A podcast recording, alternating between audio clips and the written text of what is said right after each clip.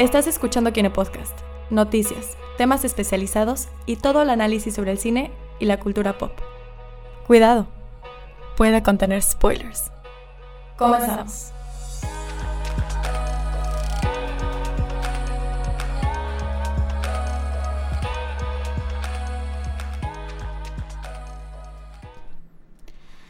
Y ya empezamos. Ahora sí, hola a todos. Hoy es, bueno, el día que sale el podcast es viernes 25 de enero 2019. Empezamos, esta es la... ¿Qué temporada es, Juan? La Episodio 26. Episodio 26, van- ya nos vamos por temporadas, ya es muy old fashion eso. Este, episodio 26 del Kine Podcast. Eh, pues un gusto volver a ver a la mayoría de los que estuvimos los anteriores 25 episodios, en algunos, y también tenemos unas caras nuevas que nos acompañan. Eh, pero antes de empezar, vamos a presentar quienes nos acompañan en esta edición. Vamos a empezar aquí por mi lado izquierdo. Hola, soy Andrea, estoy de vuelta de, de episodios anteriores. Ah, hola, soy Gina. Yo solo he estado en un episodio anterior, pero pues me gustó mucho, me gusta mucho el podcast, así que he regresado. Eh, pues. Adelante, adelante. ah, eh, yo soy Andrés, es la, el- la primera vez que estoy acá, muy emocionado también. No, batata. No, no, no, no se puede, no se puede, no se puede. no, Aquí aún no. ahorita. Aún no, aún no. Ah, bueno, yo soy Abraham González, este, igual la primera vez que estoy aquí, ya tenía la oportunidad de, de poder eh, haber eh, hecho una colaboración con Abraham este, de mi propio podcast, porque yo también tengo un podcast igual de cine y de series y esa clase de cosas, entonces estoy muy agradecido por su invitación el día de hoy. Y pues también aquí del otro lado de la mesa, Y que casi no veo porque me tapa la pantalla. Y aquí Juan Esteban Méndez, pues prácticamente ca- switcheamos Ahora sí, lugares, ahora sí, le ¿no? cam- cambiamos Ahora lugares. tú, ah, tú estás en, en la silla del productor, yo estoy acá ya como Más bien con- como que la banca de productor. la banca, mo, ya, ya estás en la banca, ¿no? Siempre he estado en la Pero- banca, amigo, nunca he estado adelante. Pero bueno, pues ya aquí regresando con todo el, el- el show ya para continuar. Exacto, y aquí pues ahora sí que manejando esta computadora que espero y no estalle en mi cara, eh, Abraham Soloveitchik otra vez. Pues creo que elegimos un buen momento para empezar este podcast, porque esta semana la verdad es que siempre estamos viendo qué noticias salen. Y ya ha pasado de todo. Y esta, nos esta semana fue bomba, por no decirlo de otra manera. Eh, principalmente, pues, nominaciones al Oscar. Uh. Salieron hace Ayer. ayer, bueno, Ayer. esto lo estamos grabando miércoles, entonces Esta semana. esta Esta semana, semana. a principios de esta semana salieron las nominaciones de los Oscars. Ese va a ser nuestro tema principal de, de al menos de esta semana, de este programa. Lo estamos titulando De Roma para Wakanda. Entonces, Qué romántico. muy bonito, hermoso y sobre todo libre de derechos. Entonces, no hay problema. Eh, pero antes de empezar a hablar de lo que viene siendo los Óscares, y antes de entrar en materia, vamos a recapitular algunas noticias rápidas que hubieron esta semana, al menos hasta el día que estamos grabando este episodio. Entonces, eh, la primera noticia que tuvimos fue que ahora sí Netflix forma parte, ya ahora sí esto es 100% oficial, no es fake, de la Academia de Arte Cinematográfico de Estados Unidos, la MPAA, Motion Picture Association of America. ¿Esto qué significa? Que Netflix ya se le considera una productora, por así decirlo, oficial de productos cinematográficos. Ya no es solamente una plataforma de streaming donde puedes ver tus series favoritas. Ahora Netflix se dedica también a promover, crear y generar, bueno, lo mismo prácticamente, pero ya películas, obras de, de lo que conocemos como el séptimo arte. No Sí. sé qué... A mí lo que me sorprende es que no estoy sorprendida. Siento que ya se habían tardado. Como que ya era hora. Como que lo leí fue como que, no, pues sí, pues tiene sentido. ¿Por qué no? O sea, Netflix no hace nada diferente a lo que hace Walt Disney y Fox. O sea, se dedica a producir y a exhibir sus propias películas. Y pues no tiene, tiene sentido que tenga un lugar en, en la Motion Picture Association. Bla, bla. A mí, a mí me causa impacto porque yo creo que Netflix ha sido como que lo han visto feo durante un tiempo desde que salió, que lo han visto como la cadena de, de no sé, de producciones que son del tipo más caseras. Ajá, caseras, hogareñas, por lo mismo porque lo vemos desde desde la televisión, ¿no? O desde nuestras casas. Y yo creo que ahorita le vino muy bien, como ya tiene nominaciones importantes a- al Oscar, no solamente por Roma, sino también hay, hay varias producciones que ya tienen peso importante, así como de que vemos de repente que tienen actores ya con bastante renombre que están ahí. Yo creo que ya era ocasión para que también lo incluyeran en este tipo. No estoy seguro si a los demás les agrada la idea también de que estén así o lo van a mirar con recelo a Netflix por eso. Pues ya por este punto, si les agrada o no, de que es irrelevante, porque pues ya Netflix se sabe que ya está aquí para quedarse y ahí se va a quedar. Yo quiero saber si no se va a pelear con todos, como con Roma, que se peleó con Cinépolis y con Cinemex de, por los tiempos de, de pasar películas, porque empieza ese debate entre que yo la quiero sacar en mi plataforma en un momento, pero el cine te dice yo tengo derecho exclusivo tanto tiempo. Entonces a mí eso es lo que me, o sea, quiero ver si quién va a ceder allá o si cada vez que quiere estrenar en cine. La vamos a tener que ir a ver a siglo XXI. ¿no? Sí. Pues, Sí. Yo creo que es un paso muy importante que vamos a estar viendo mm, principalmente este año entre ese conflicto de pues los cines y las plataformas como Netflix. Pero pues eh, en cuanto a Cuarón, que fue el principal exponente en cuanto a Roma y ese problema con los cines, eh, respondió en una entrevista que pues es más apropiado esas plataformas al momento de poner ese tipo de películas o al momento de querer expresar algo. Porque pues sí es cierto, eh, es muy diferente estrenarla en un cine. Y principalmente él dijo, ¿cuánto tiempo me va a dar un cine en cartelera siendo una película que está hablada en mixteco? En blanco y negro, con una mujer protagonista, así. Y con nada de Hollywood, ni actores conocidos. Y pues tiene mucha razón, yo creo que ya eh, entra para que pues haya más oportunidad, más diversidad de películas. Y finalmente creo que eso es muy bueno.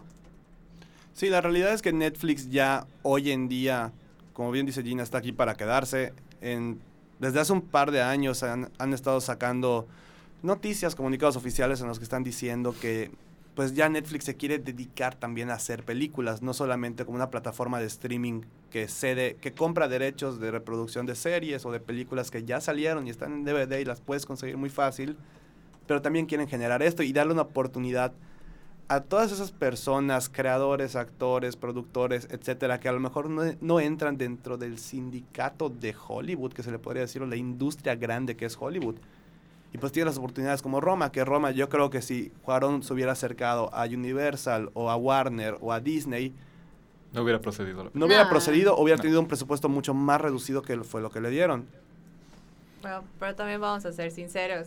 A Netflix le van a quitar derechos de un montón de películas próximamente, Sí. empezando con Disney, que este año saca su plataforma. Entonces también es una estrategia de negocios, poder decir como empezó a producir sus propias series. Decir, bueno, voy a empezar a producir mis propias películas, porque de algún lado tiene que empezar a llenar todos esos huecos que va a dejar en su catálogo. Pues es que se están dando cuenta de que Netflix es una gran oportunidad de negocio. Y ya lo tiene Amazon, ya lo tiene Hulu, ya hay un, en un montón de lados, ¿no? Pero yo creo que ah, yo veo dos cosas buenas, o sea, una cosa buena y una cosa mala. La- las cosas buenas es de que, pues, si lo queríamos ver, de cierta manera Netflix era un monopolio en el streaming, ¿no? Y ahorita ya hay más, más otras, otro tipo de Opciones. opciones, ¿no? El problema es de que pues ahora vamos a tener que suscribirnos a ocho plataformas. Ay, sí. Sí, pero digo, ahora como hay competencia, pues obviamente se van a pelear y esa pelea nos beneficia a nosotros Ah, claro. porque van a hacer mejores cosas, ¿no? Ujú. Sí, como consumidores hasta incluso el precio podría reducirse porque si llega un punto en estar muy caro, la gente no lo va a contratar. Exacto, Pero sí, siendo honestos, o sea, voy a tener Netflix, Disney Plus, DC Universe. Sí, sí. No, ¿Qué más sale? Ah, digo, ya tengo Amazon también, Nuevos entonces. correos para 30 meses gratis por ser nuevo cliente. Sí, eso beneficia. También en el precio también se- le, le tienen que bajar porque si no, nadie va a contratar ocho plataformas de streaming. Y precisamente, está complicado. precisamente este año Netflix empezó subiendo sus precios ya a las, a Ah, las sí, cierto. suscripciones. Sí, ya sube un poquito más en Estados Unidos. En México me imagino que vamos a ver un reflejo mínimo en los precios, no algo tan, tan severo, pero sí. También le, también le van a le van a aumentar el precio y pues ni modo es la inflación. Mm, Pero bueno, em, solamente cerrando con esta parte de Netflix, pues el CEO de la Motion Picture Association de- of America dice que Todos los miembros están comprometidos a impulsar la industria del cine y la televisión, en cómo contamos historias y en cómo llegamos a las audiencias. Poner a Netflix nos permite abogar aún más efectivamente por la comunidad global de narradores creativos y espero que y espero ver lo que todos podemos lograr juntos.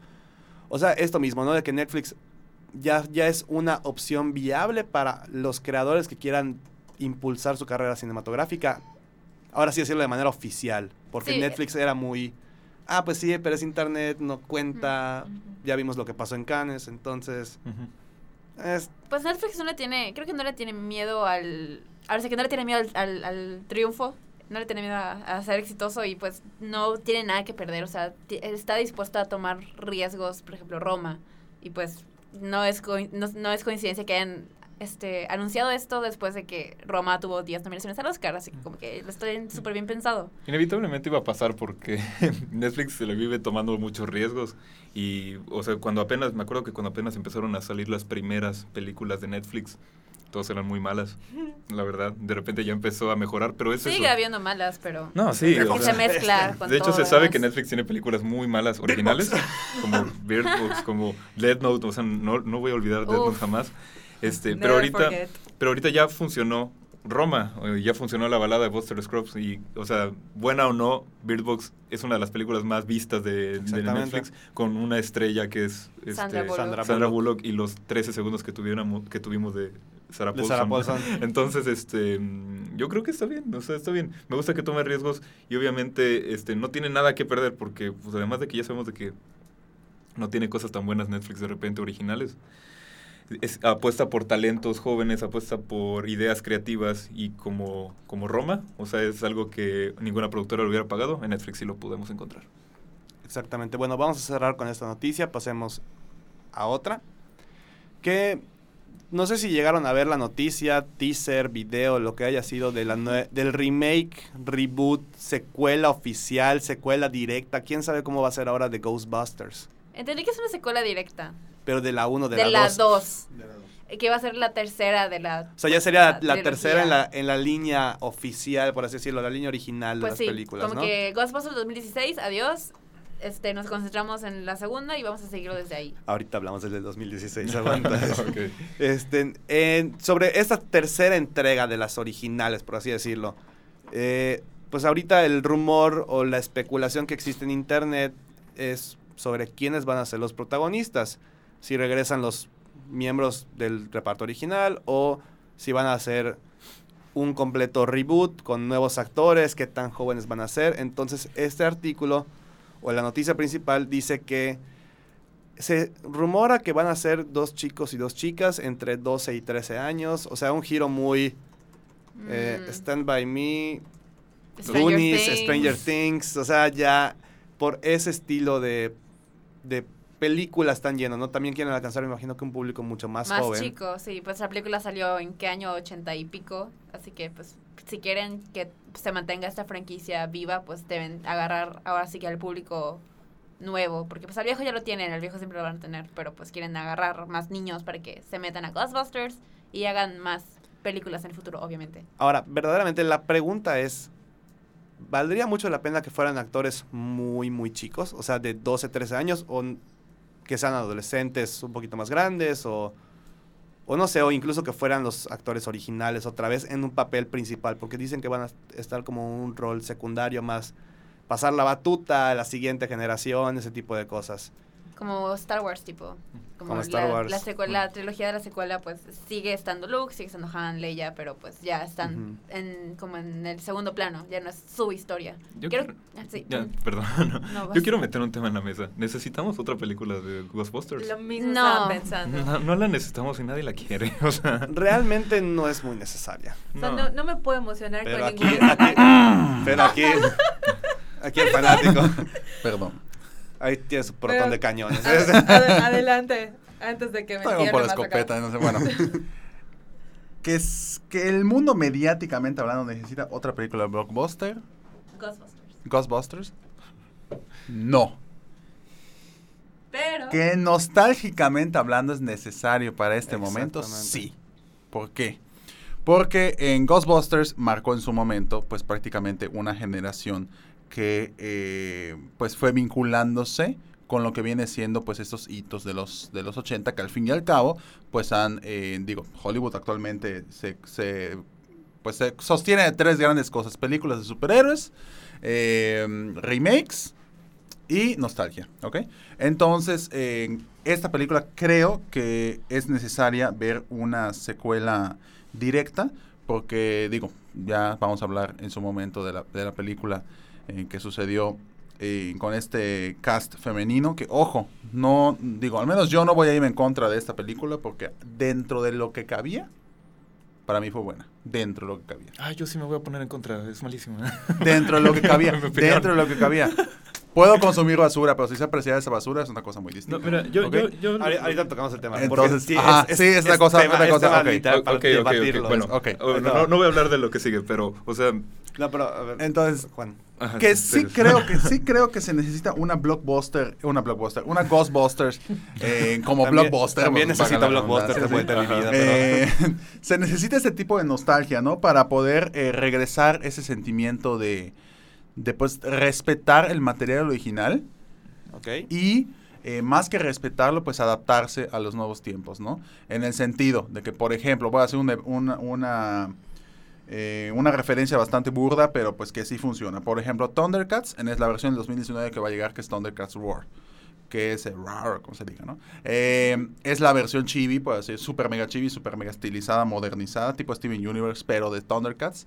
Eh, pues la gente se va sobre ella, pero no nos damos cuenta realmente si están agarrando el concepto original y que lo están transformando a nuevas generaciones. Eso no lo hemos visto porque pues no podemos criticar algo sin conocerlo primero, ¿no? Entonces yo pienso, o al menos desde mi punto de vista, que sí es necesario ver una secuela directa de, Go- de Ghostbusters, ya que como va a pasar este año con Terminator, por ejemplo, que va a ser secuela directa de la 2, creo que sí es importante mantener esta esencia original y pues no quebrarlo, ¿no? En como pasó precisamente, pues ahí sí me puedo, eh, te pu- puedo, puedo eh, compartir esta opinión que, que tienes de Ghostbusters del 2016, que efectivamente agarraron la fórmula, pero le pusieron vitaminas, ya no es la calidad de, de hace 10 años, ¿no? De hace 20 años, por ejemplo, 30 años, obviamente le modificaron todo.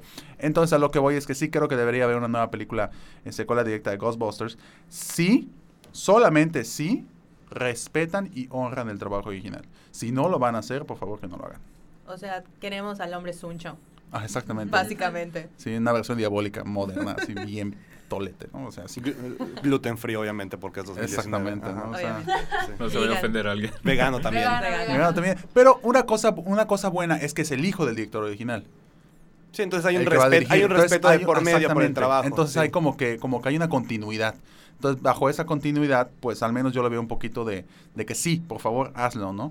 Entonces, en- ante muchas cosas, pues precisamente mantener esta continuidad con respecto al original y evidentemente pues darle este, este peso a las demás y no venir como que, ah, sí, borrón y cuenta nueva, ¿no? O sabes qué, pues vamos a intentar superar al original, como muchas películas han intentado superar sus originales y evidentemente no tienes un predecesor, tienes que respetarlo, ¿no? Como padre hijo, tú no vas a venir, tú no vas a, intentar ser mejor que tu padre, ¿no? Simplemente sí puedes llegar a ese nivel, pero sabiendo que hay alguien arriba de ti, ¿no? Entonces creo que ese es el, el punto que debería existir con respecto a Ghostbusters.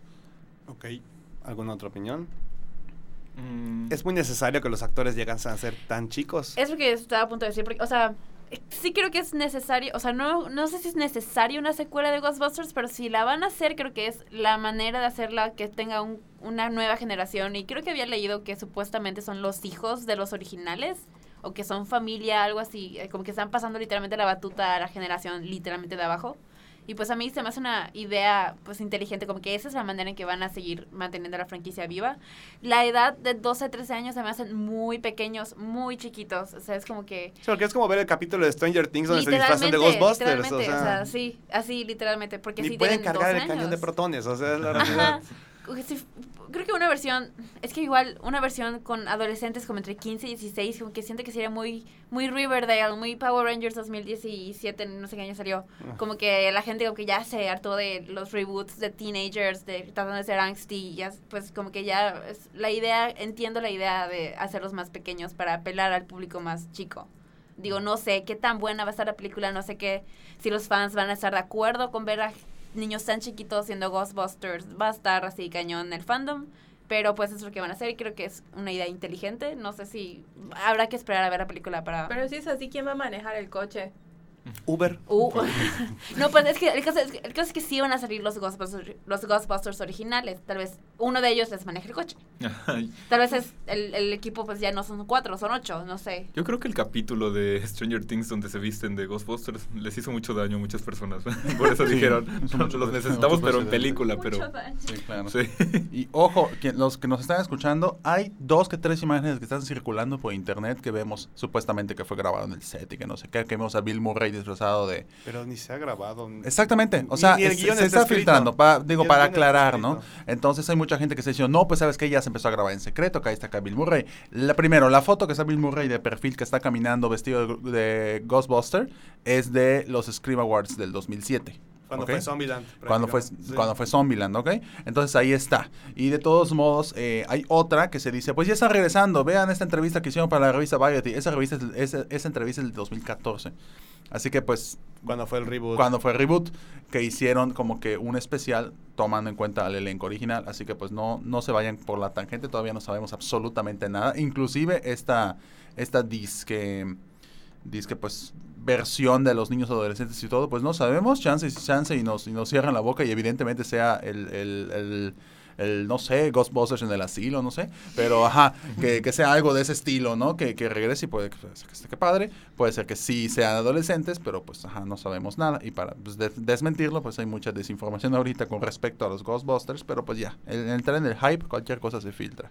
Y hablando del tren del hype, de hecho, vamos a pasarnos al lado negativo de ese hype, del hate que pueda haber, que la verdad yo creo que por el que es continuación del original, creo que va a ser muy poco, a excepción de las siguientes personas, que el director Paul Feig, de quien fue el responsable de la versión 2016 de Ghostbusters, está defendiendo la crítica que hizo la actriz Leslie Jones, que estuvo en, es una de las Ghostbusters de- del 2016, prácticamente está defendiendo el argumento que ella expone que se le hace una se me hace una falta de respeto que, que no estén que no estén respetando vaya el la historia La que hubo en el secuela que hubo. 2016 o sea que no que no se tome en consideración que ya hubo que ya hubo una versión nueva o una nueva generación y que prácticamente se la están pasando por el arco del triunfo y, y decir, ok, pues vamos a continuar con la historia original, no vamos a seguir con esto. Yo tengo una duda porque yo no vi la del 2016. ¿Pasa en el mismo universo Qué que buena la original? No lo establecen. No. Ok, porque entonces, o sea, la excusa entonces sería, no, pues es que no es el mismo universo, no podemos tomarte en cuenta porque lo que queremos hacer es una secuela directa del De- original, De hecho, así que hacen no hay cameos, espacio. hacen cameos el cast original, pero no... En otros personajes, pero no en son otros los personajes. originales. O sea, como que salen todos, pero dices, ah, ahí está, pero no es. El multiverso. Ajá, es un El multiverso, multiverso. de... El universo cinematográfico de Ghostbusters. Así es. No, ya basta de multiversos. Estoy bien con Marvel y DC. Gracias. Mira, pues yo, yo creo que, mira, eh, había una controversia cuando salió la primera, la- el, el reboot de, de mujeres de Ghostbusters que las personas le estaban tirando mu- mucho hate y ahí había, o sea, había muchas cuestiones. Había la cuestión de que eran todas mujeres, había la cuestión de, de Leslie que, que es afroamericana, entonces como que también le, le- le tiraron muy feo a ella y la verdad yo en ese momento dije, "A- amigas, yo estoy contigo. O sea, sí, sí, no sí, voy a juzgar tu exagerado. película. no, no, voy a, no te odio, no, no voy a juzgar la película si no la voy a ver antes. Luego la terminé de ver y ahí sí la odié, porque la verdad es que a mí no me gustó la película. Me pareció que fue un mal producto y en crítica le fue mal, hasta en taquilla le fue mal a la película. Entonces, quieren sacar el reboot y la verdad es de que yo digo, bueno, o sea, te lo acepto si me dices que la, la, la continuación fue buena y si fue buena y a la gente le gustó y todo, está bien, vamos a continuar el canon porque fue exitoso.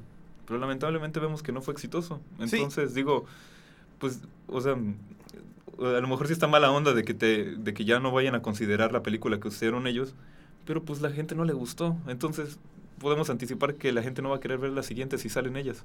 No, y es parte, y esto, digo, al fin y al cabo, podrá ser una franquicia muy adorada, que tenga mucha nostalgia y todo, pero Hollywood es un negocio. Realmente si vas a continuar con algo, tiene que ser algo que, pensando económicamente, que te deje más de lo que le vas a invertir. Y no es la primera franquicia que, que cancelan todo lo que...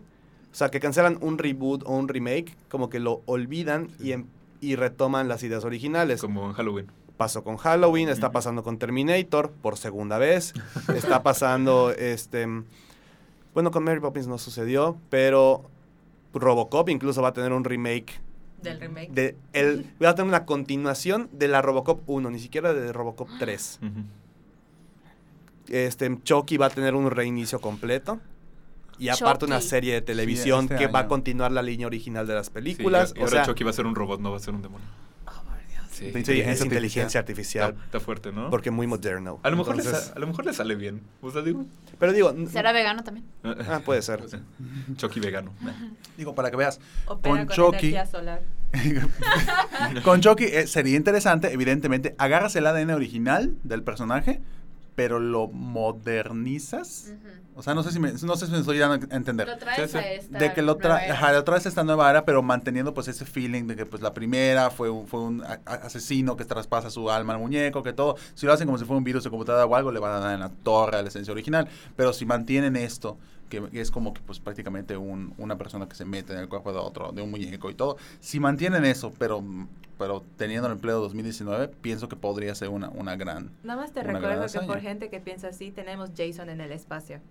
Jason X, ay, Dios. Entonces, Qué moderno. Deja todo eso, Ja- Jason toma Manhattan. O sea, Sí, sí. Pero con Jason X es que, bueno, es otro programa. Es otro programa.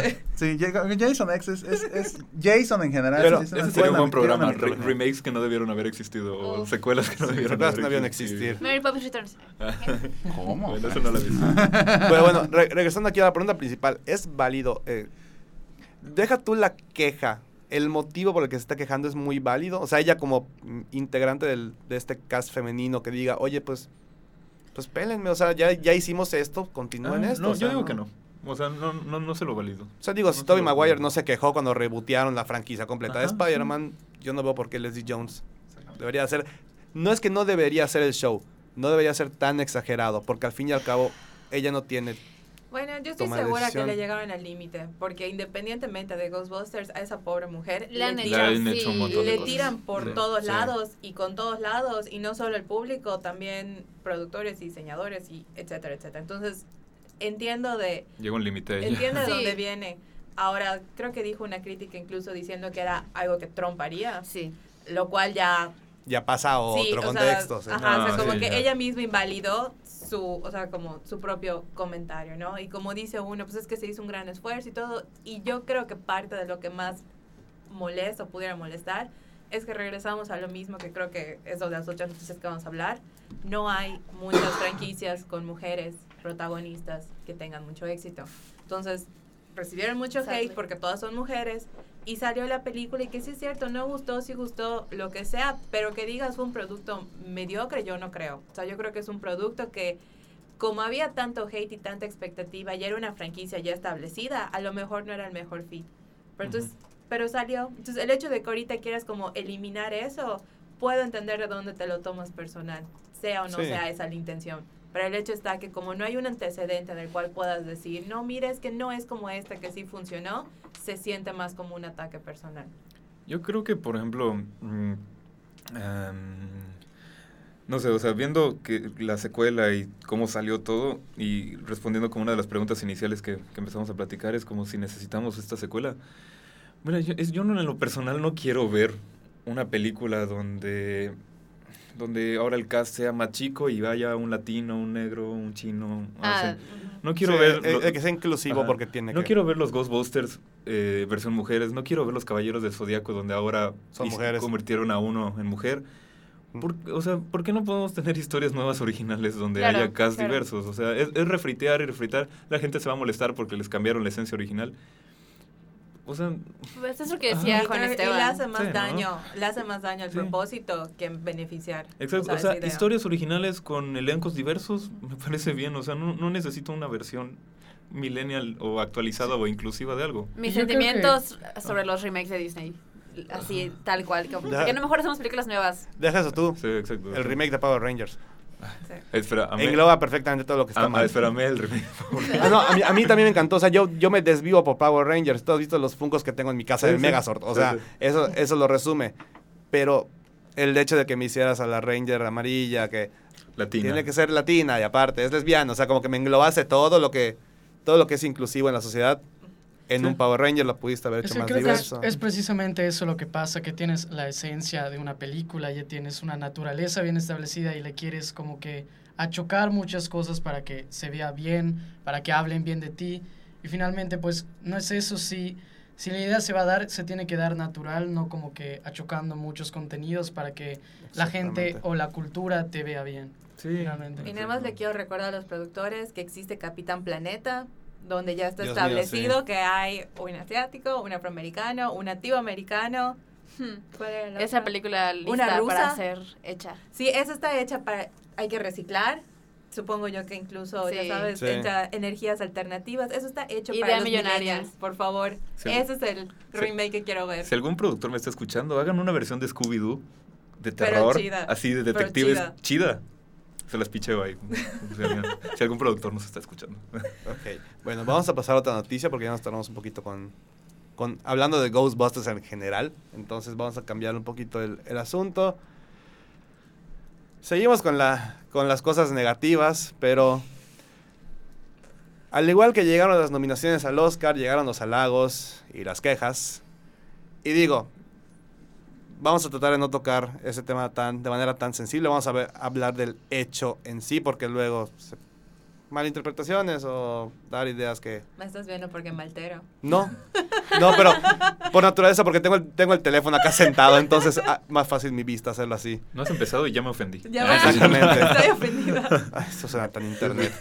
Bueno, Oscar 2019. Directoras de cine arremeten contra la academia por falta de equidad de género en nominaciones. O sea, prácticamente que no vimos ninguna mujer nominada este año en la categoría de Mejor de- de director. mejor director. Eh, pues hay un grupo de, de cineastas que se están quejando porque hay una falta de equidad de género en este aspecto. Creo que no es la primera vez que se ha hablado de No. esto en, Sonó en- en la academia. mucho el año pasado precisamente con, la película. Pues solo estuvo Greta Gerwig, fue la única Sí. mujer y ahí fue como que, ¿por qué? Y pues ahora también es peor porque ni siquiera hay una mujer nominada. Entonces la pregunta es, bueno, no, hay- no hay pregunta, vamos a platicar de esto. Es que está cañón, es que está muy cañón. O sea, a mí me deprime mucho que cuando leí ese artículo y he leído, creo que es la misma queja en todos los canales de noticia, todas las directoras que mencionan y todas las películas que mencionan, digo, ¿y esta película cuál es? O sea, no, o sea, no he entrado a mi, a mi órbita de decir, oye, esta o la otra, que entonces ni siquiera te puedo decir, está, está bien su trabajo o está malo, porque ni siquiera he podido, ya sabes, como que tener contacto con él. Entonces, eso a mí, en lo personal, me frustra. Entonces, desde ahí ya empieza el problema. Sí. La realidad es que el problema no empieza ni termina con los Oscars. Es un problema que empieza desde el hecho de que a las mujeres no se les da las mismas oportunidades Exacto. ni de dirigir, ni de actuar, ni de escribir. O sea, el problema va mucho más allá de los Oscars, que o sea, se refleja en los Oscars porque al momento de escoger los nominados, bueno, a quién Pues ¿A quién ves? sí, Pues ves, el tu catálogo ya está muy de segmentado. entrada. de entrada. Así que el problema no es si es de los Oscars, por, porque es una plataforma que se podría utilizar para visibilizar a las mujeres, pero eh, no es no es culpa de los Oscars que pues Hollywood no le dé las oportunidades a las mujeres. Exactamente, es que si lo, si lo pones a pensar, los Oscars es para premiar lo mejor en cine, ¿no? O sea, independientemente si eres hombre, mujer o del reino monera, Ajá. creo que es para... Pero también es en para eso, 80 y ¿no? pico de años está bien extraño Exacto. que, o sea, el 90% de los nominados sean hombres, Sí. o no es... Es no que es- e- eso viene de ahí, es como matar al mensajero, o sea, es... es Sí. o Él no sea, tiene la culpa, Si la cabo. industria cinematográfica en general le diera las mismas oportunidades a, a las mujeres para dirigir, pues yo creo que tendríamos grandes películas de mujeres, este, de mujeres este, directoras. Pero lamentablemente, pongámoslo así, no, no estoy seguro porque ni siquiera he visto todas las películas, que realmente no haya un trabajo tan destacable de una mujer directora este año. Entonces digo, si la academia va a premiar a lo mejor, Pues es que hubo películas que Ujú. sí tuvieron muchos premios en festivales dirigidas por mujeres. como la de... Pero no alcanzaron Como- a la Mary, Mary Queen of Exactamente. Scots. Ajá, exactamente exacto. esa. sí. Yo creo que va con el punto que tú dijiste que no es precisamente el problema ahí, sino viene mucho antes, precisamente al momento de la distribución, porque como mencionaron, pues no, te, no has visto ninguna de las películas en ningún lado, no las has escuchado. Yo creo que el problema empieza ahí, que un poco el distribuir estas ideas y Empieza que desde la, gente, producción. la gente vea porque finalmente los que pues votan votan lo que está sonando, lo que políticamente se está escuchando. Y si no se está viendo, escuchando ninguna de las películas pues hechas por mujeres, pues el problema empieza mucho de- desde antes. Sí, no pueden culpar a los Oscars por eso. Me pongo a pensar, si, si hubiera solo una categoría de actor, así que no fuera como mejor actor y mejor actriz, O si sea, que, fuera fue, una que, que sola, que combinaras hombre y mujer entre la misma ¿habría categoría. nominadas mujeres? Eso sería muy interesante. Oye, está- O sea, está es como-. O sea, porque, por ejemplo, en el lado de actores hablando, Meryl Streep. Meryl Streep todos los años. De que Tienes a Meryl Streep. dos minutos en Mamma Mía, dos. Va, Meryl Streep, nominada. No la he visto, pero muchas Sorprendente gracias. que no la Es- nominaban por, por Mary Poppins. Digo, es Sí. un excelente cosplay de Queenie de, de Animales Fantásticos, pero, pero pues ajá, pero pues, no, no estuvo. Pero, por ejemplo, tienes a Meryl Streep, que es la actriz, es el actor englobando más en el género, en la terminación, el actor o la actriz más nominada en la historia de los Oscars. Tiene 21, Veintipicos. 22 nominaciones ya. Dios Pero son sus excepciones, excepciones que hace la academia para decir, mira, pero finalmente son sus Pero una o dos También está, por ejemplo, Catherine Bigelow, que fue de ella. Mm, ok. Pero además, te voy a decir, por cada Meryl Streep está un Robert De Niro, un Al Pacino, Sí. un Jack Nicholson. O sea, no. Sí, no- estamos de acuerdo que es una industria que desafortunadamente se ha ido Machista. más por el lado machista, pero las oportunidades a mujeres, digo, ya hemos tenido un, un inicio con el movimiento que fue Me Too, Time's Up, no me acuerdo cuáles otros hashtags habían, eran demasiados que mencionaron en una entrega de Óscares. O sea, ya, ya se está concientizando mucho el, el darle esta oportunidad también de dirigir, protagonizar. El caso de Ghostbusters yo creo que es una excepción a la regla porque la concepción que se dio del, pro- del producto final de entrada fue muy negativo. Sí. O sea, los remakes de franquicias muy amadas, la realidad es que no siempre son bien recibidos. Está Robocop. Sí. De hecho, yo, yo, eh, cuando salió lo de Ghostbusters, yo dije, ojalá esté muy buena. O sea, ojalá esté muy buena para... Para, Para que calle a todos. Ajá, para que calle a todos y demuestre que se vea que se puede. Sí, porque a mí... salí- salí en silencio en la sala. Sí, sí. Porque, porque a, mí, a mí no me importa si el, si el, el personaje protagonista es hombre, mujer o quimera, ¿ok? El Eh, reino eso- monera. Ajá, eso, eso es lo de menos, pero que sea un producto bueno y tampoco me interesa o tampoco le da más o menos relevancia si lo dirigió un hombre o una mujer. Exacto. O sea, al fin y al cabo es darle esta oportunidad. Y pues sí es cierto, o sea, muchas películas, y de por sí aquí en México la época de Óscares, todas las películas que nominan, el 85% ni siquiera tuvieron lanzamiento nacional y llegan hasta después de los Óscares. Si de por sí con eso se está batallando, imagínate con las películas que ni siquiera llegan a Estados Unidos o tienen un lanzamiento muy limitado, que cumplan el requisito que sean dirigidas por mujeres y que lleguen a México está peor. Sí. Y podemos hilar ya pues esta noticia con la anterior de Netflix, que, que podemos decir que esperemos mejor en este caso y le den igual más oportunidad a las Claro. mujeres en, en esa plataforma. Sí, sí, Yo, yo sinceramente lo que estoy esperando es que va a sonar medio populachero, pero Capitana Marvel, ¿quién lo dirige? Es- eso no sé, pero es, es mujer la directora. Es mujer. No me O acuerdo sea, cómo se con. Wonder Woman ya vimos que, que se rompe ese mito de que las mujeres sí pueden dirigir una muy buena película Y de superhéroes. así, Patty Jenkins tuvo que pelear su salario para la segunda. O Sí. sea, aún demostrándolo, sigue habiendo. la, la mala cierre. idea, la, la concepción Sí, errónea de esto. A ver si ahora Capitana Marvel también refuerza esto, porque Wonder Woman ya tuvo la iniciativa y ya demostró que sí se puede. Es la mejor película de, de DC, DC? de este universo. Claro. Sí. Entonces Ajá. vamos a ver si Capitana Marvel nada más como que le da ese empujoncito que falta para decir, ok, No pasa sí se nada, puede, no, o no, no, hay nada, no tiene nada de malo. Sí, y ya habían ha- ha habido algunas que han, han sacado, por ejemplo, la directora, no me acuerdo del nombre, pero la de Selma. Es Ah, sí. Ajá. Ava Du. Sí, estuvo nominada ella a mejor directora, me parece, y estuvo mejor película, me parece, creo. Luego sacó la de esta que, que ¿cómo se llama? La de... La de Oprah. Ajá, la de Oprah que... A Wrinkle in Time. Ajá, Wrinkle in Ay, Time, Dios mío. que la ponen en los tops de lo peor de este año, pero digo, cada quien tiene su momento, pero pues obviamente está Emma. Shyamalan. Ajá, Sí. que igual tiene una película, una película buena, mala, o sea... Por cada buena tiene como cinco malas. Ajá, Sí. Exacto. Y bueno, vamos a cerrar ya con este tema. Vamos a, conclu- a concretarlo en que no es solamente un problema de la academia, sino No. es de la industria en general.